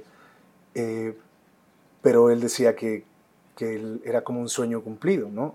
Que eh, pues ahora formará parte de, de nosotros eh, esa casa y, y le tenemos mucho cariño. Este, de hecho, yo tengo ganas de hacer un hotelito ahí, un hotel boutique, es una casa histórica súper bonita. De hecho, los videos acústicos de, de este disco se Ajá. grabaron allí en la parte que eran las caballerizas. Es una casa muy antigua de 300 años, Wow. este, muy histórica. Y se hospedó Maximiliano y Carlota y Porfirio Díaz. Y, este, es como que una casa muy, muy así. Y, y yo soy amante de las antigüedades, entonces imagínate, es mi mero mole. claro. Y, pero sí fue, fue una de las últimas cosas que, que mi papá se llevó, porque justo nosotros hicimos una fiesta casi como de inauguración Ujú. y mi papá a las dos semanas se fue. Fíjate, Sí, qué increíble cómo todo se va acomodando, ¿no? sí, sí, sí. Y, y te digo que a pesar de todo, eh, mi papá en algún momento como reconectó con una realidad que era que lo único que teníamos nosotros sus hijos. Y allí cambió. Y fue justo en los tiempos poco antes de la academia. Por eso Ajá. cuento tanto de él, que me lleva a los castings y que me trae. Claro, a- a- porque él es cuando regresa de alguna forma con los hijos. Sí, eh, llega a vivir con mi abuela, Ajá. este, que eh, estuvo pues, con ella hasta sus últimos eh, días. Y después, pues, en esa casa es donde mi papá llega hasta, hasta que muere. Y eh, algo pasó que él- y él se convierte en mi mejor amigo. Y me traía a, cuando ya me quedé de vivir aquí, pero cada fin de semana venía, se venía en autobús, nos íbamos en, en mi coche, eh, me regresaba y se regresaba otra vez en autobús. O sea, Ah. era eh, como el mejor cómplice de todo lo que yo quisiera hacer. y, y entonces nos volvimos muy, muy, muy, muy unidos eh, durante, digamos, todos los últimos años. Digamos que la mitad de mi vida fue un, padre ausente y la otra mitad de mi vida fue mi Lo mejor amigo. contrario. Sí. Claro, claro. Entonces tuve esa fortuna eh, y también yo siempre fui muy, porque creo que debe ser así, de que los papás son todo para, para las personas, son los dos pilares, por eso me cuesta tanto que hoy no esté mi papá, Claro. porque no sé cómo vivir sin él y no sé cómo se hace sin su apoyo, sin sus consejos y sin sus llamadas. Eh, y en el caso de, de mi mamá, que siempre estuvo allí, eh, y en el tiempo que, que yo me, eh, me peleé con ella, pero porque andaba de rebelde, este, pero, Pero ella estaba sabe. chiquito. Sí, estaba chico y ella, ella sabe lo que la amo y que Sí. lo, lo que me arrepiento de ese, de ese tiempo, pero bueno, todos pasamos por eso. Y, pero siempre fue, o sea, son, son mi, mi adoración, los dos. Y para mí era como que no les falte nada nunca, ¿no? Eh, a los dos y, y mi papá, de hecho, a partir de eh, muchos años antes, cuando yo lo, lo saqué de trabajar porque él ya empezaba con la enfermedad, Sí. eh, lo, lo cuidamos hasta el último momento y, y él pues cuando, cuando pasó estaba con la- el personal que lo, lo Cuidaba. cuidaba.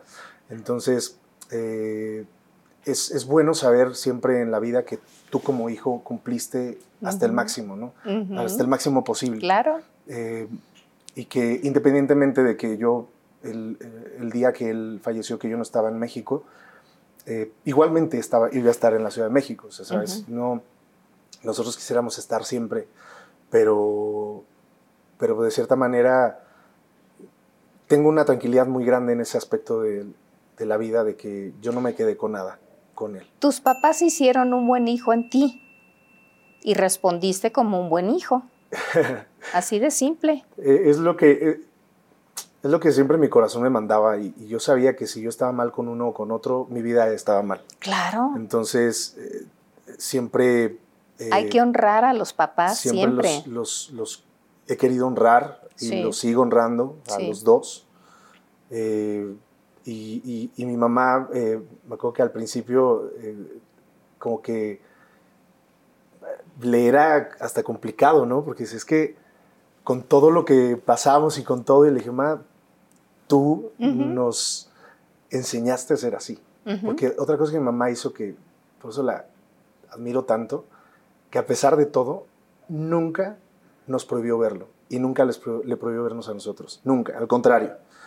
Y, y mira que mi hermano pequeño tenía tres años cuando se separaron. Eh, y siempre, y es, Le dio su lugar. llévenlo, lleven a ver a su papá, llévenlo a eh, que lo vea, con que convivan, o sea, siempre, siempre, siempre, siempre. Y otra cosa curiosa, nunca se volvieron a dirigir la palabra, nunca. Desde que se separaron hasta que mi papá murió, O sea, toda la vida. toda la ¡Qué impresión! Sí, A final de cuentas, con toda esta historia, ¿cómo has logrado manejar la popularidad, la fama? Porque cuesta. sí, es... es- Sí, sí hay precios que se pagan en, Sí. en esto y, y- y creo que también es una de las grandes razones por la que cuido tanto mi vida, incluso mi familia. Eh, si te das cuenta, es raro que suba fotos de mis hermanos a, a mis redes, o sea, no solamente Claro. pasa con, Claro, claro. Con, con Cintia, sino que eh, de repente mi mamá, mi mamá porque siempre ha salido, no, no sé, este, pero eh, a, a mi papá no le gustaba, por ejemplo, salir, este, pero, pero siempre he tratado de proteger mucho la, la parte más valiosa porque sé que dentro de todo eh, no quiero que nunca se afecte, ¿no? Y, y quiero que siempre lo que se hable es de mi música y siempre lo que se hable es de mi trabajo eh, y que nunca supere la parte, digamos, de la celebridad al artista, ¿no? Que puede Ujú. llegar a pasar. Sí, Y hay claro. muchos que se pierden Claro. un poco en, en tanto Es- que hacen con su vida y de repente el- lo que hacen con el trabajo empieza a ser más, pues empieza como, no Menos sé, importante. menos, a ser menos importante, efectivamente, Ujú. ¿no? Y, y- y creo que me costó tantos años eh, mi carrera y lograr lo que hoy estoy logrando, lo que he logrado ahora, que de repente digo, eh, creo que la mejor manera de hacerlo es dividirlo en la persona y el artista. Y, y ahí es donde eh, he encontrado un equilibrio perfecto, ¿no? Porque además estoy muy bien rodeado en la parte artística Sí. eh, y estoy muy bien rodeado también en mi parte personal. Entonces me ayuda mucho a mantener los pies en la tierra.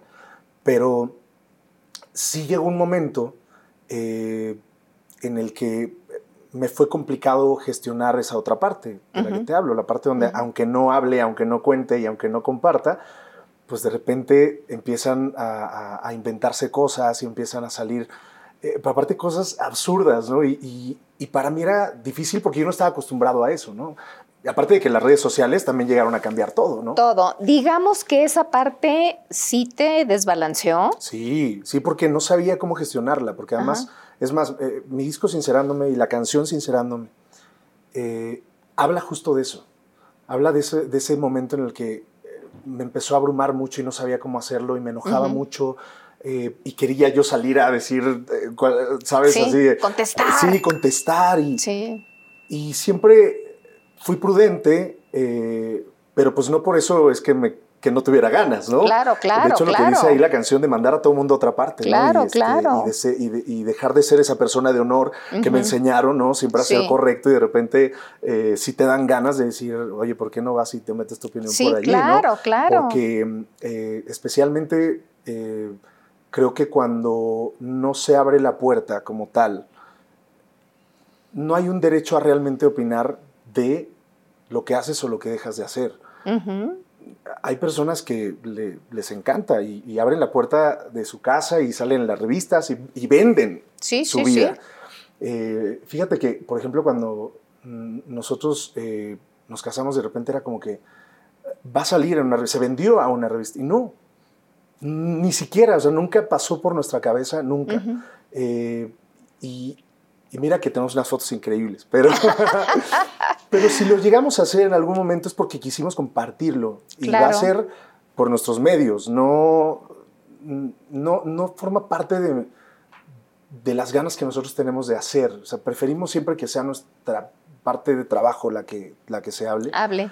Eh, y, y esa otra parte es lo que cuesta trabajo entender, porque si son las dos personas son del medio artístico, las dos son personas públicas, ¿por qué tanto guardar? Y no, no es que ni Oye, pero- escondernos, ¿eh? porque no nos escondemos No, nunca. para nada. de hecho, siempre están- ustedes nos han cachado ahí. en- Sí, entre uno y otro lugar. Sin embargo, Carlos, por un lado cierras esa puerta, pero por otro lado, sí te dejas ver en calzones. Yo vi una fotografía tuya de calzones con una camisa como muy, pues, la verdad, muy guapetón. No, pero calzones no, siempre es en, en traje de baño, en la playa. Y de hecho hay una por ahí en, en calzones, pero es, es un fotomontaje. ¿Cómo? Te lo juro, hay ¿Tú uno que es en blanco y negro, uno en blanco y negro, no soy yo, es, es mi cara, te lo juro. ¿Y no más, es tu cuerpo? Y no es mi cuerpo. Yo estoy mejor. ese. no es cierto.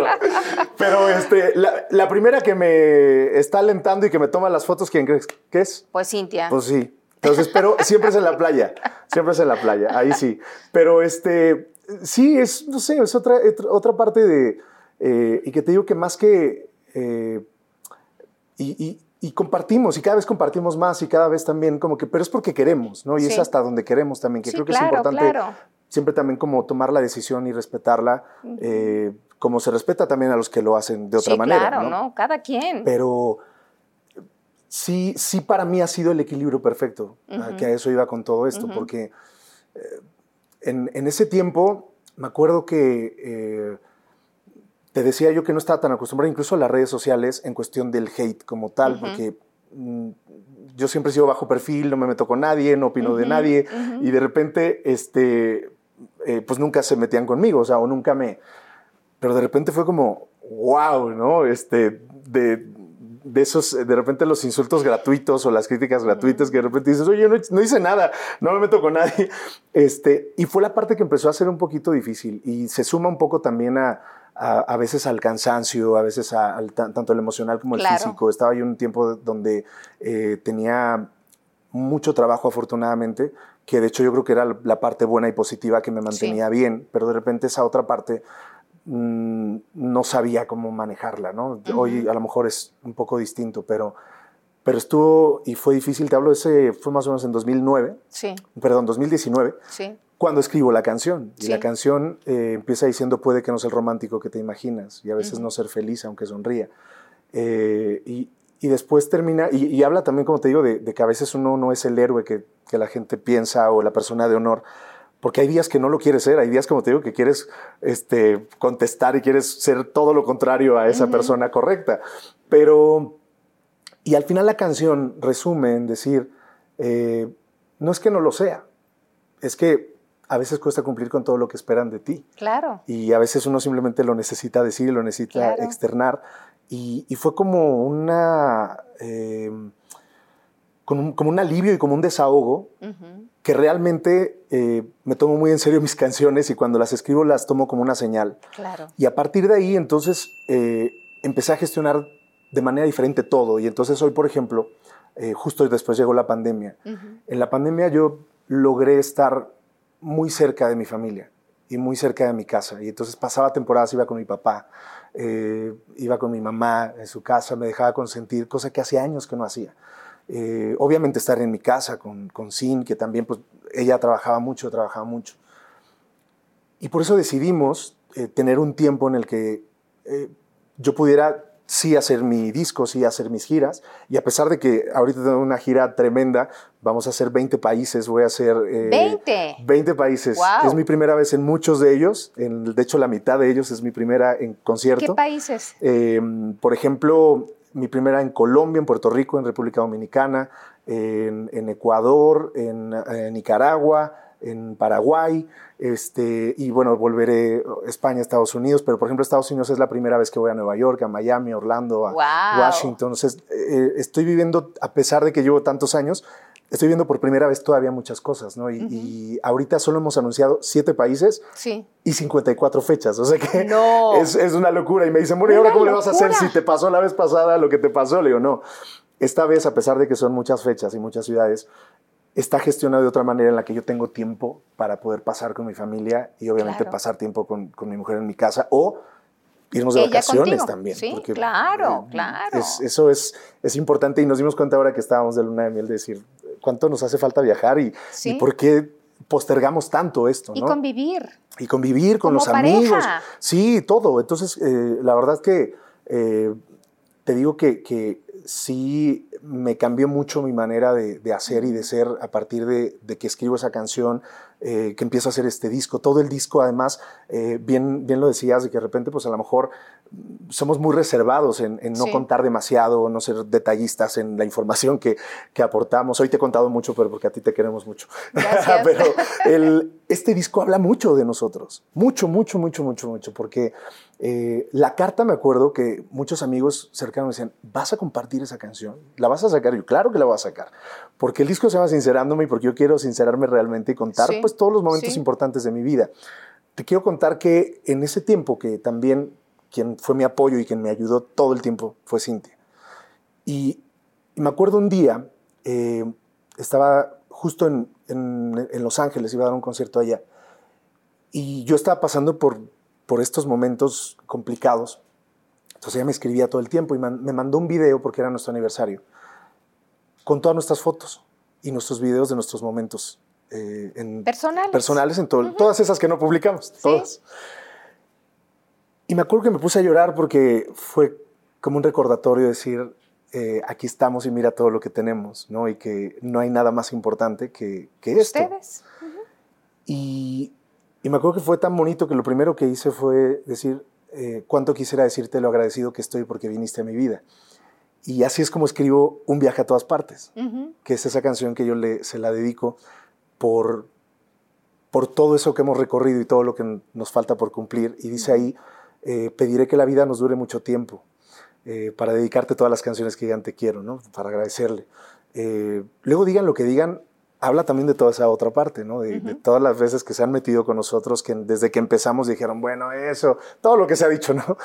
y, y al final fue una canción difícil de, de compartir, mucho más que sincerándome, porque en esa canción al final eh,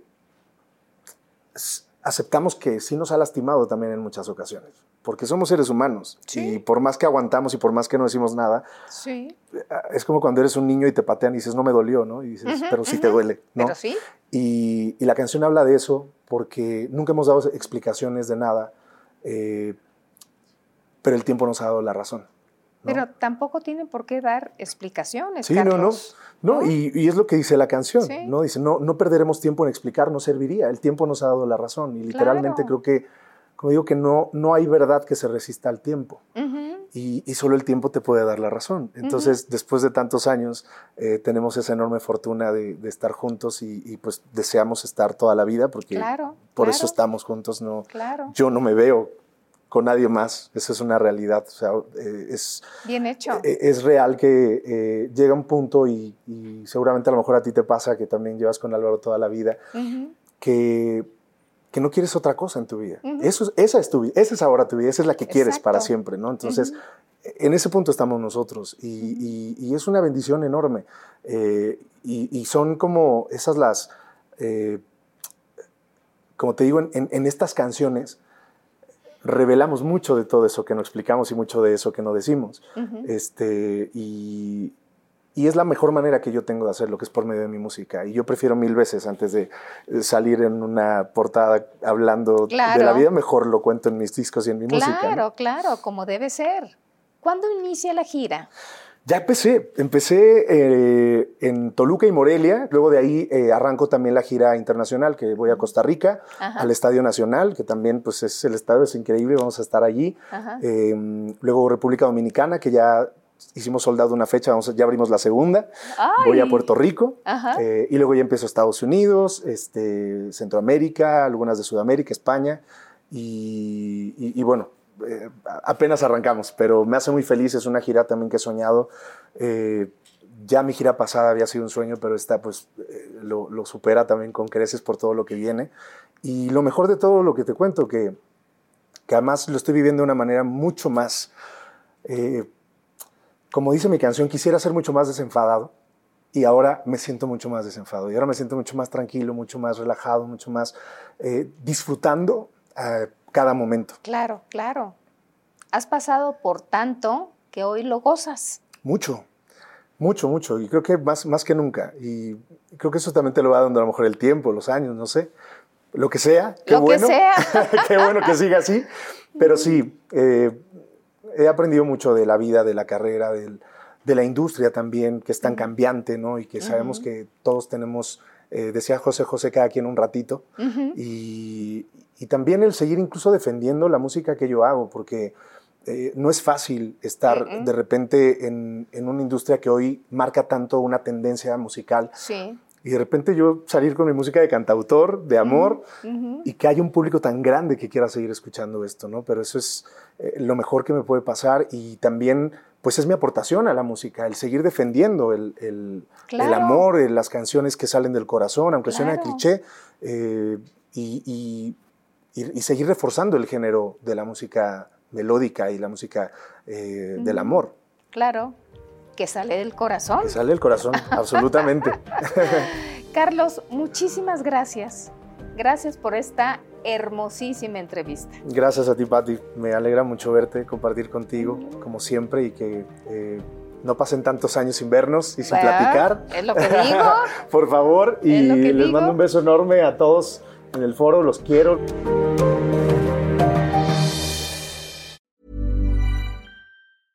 Want to get a chiseled look in the jawline? Sculpt and shape your jawline with added volume from Juvederm Volux XC. Juvederm Volux XC is an injectable gel specifically designed to be robust enough to improve moderate to severe loss of jawline definition. And it is the first and only hyaluronic acid filler approved for the jawline. Add volume to your jawline for a chiseled look with Juvederm Volux XC. For important safety information and to find a licensed specialist, visit juvederm.com. That's J U V E D E R M.com. Not for people with severe allergic reactions, allergies to lidocaine, or the proteins used in Juvederm. Common side effects include injection site redness, swelling, pain, tenderness, firmness, lumps, bumps, bruising, discoloration, or itching. There's a risk of unintentional injection into a blood vessel, which can cause vision abnormalities, blindness, stroke, temporary scabs, or scarring. Talk to a licensed specialist to find out if it's right for you. Visit juvederm.com. That's J U V E e.d.e.r.m. dot com.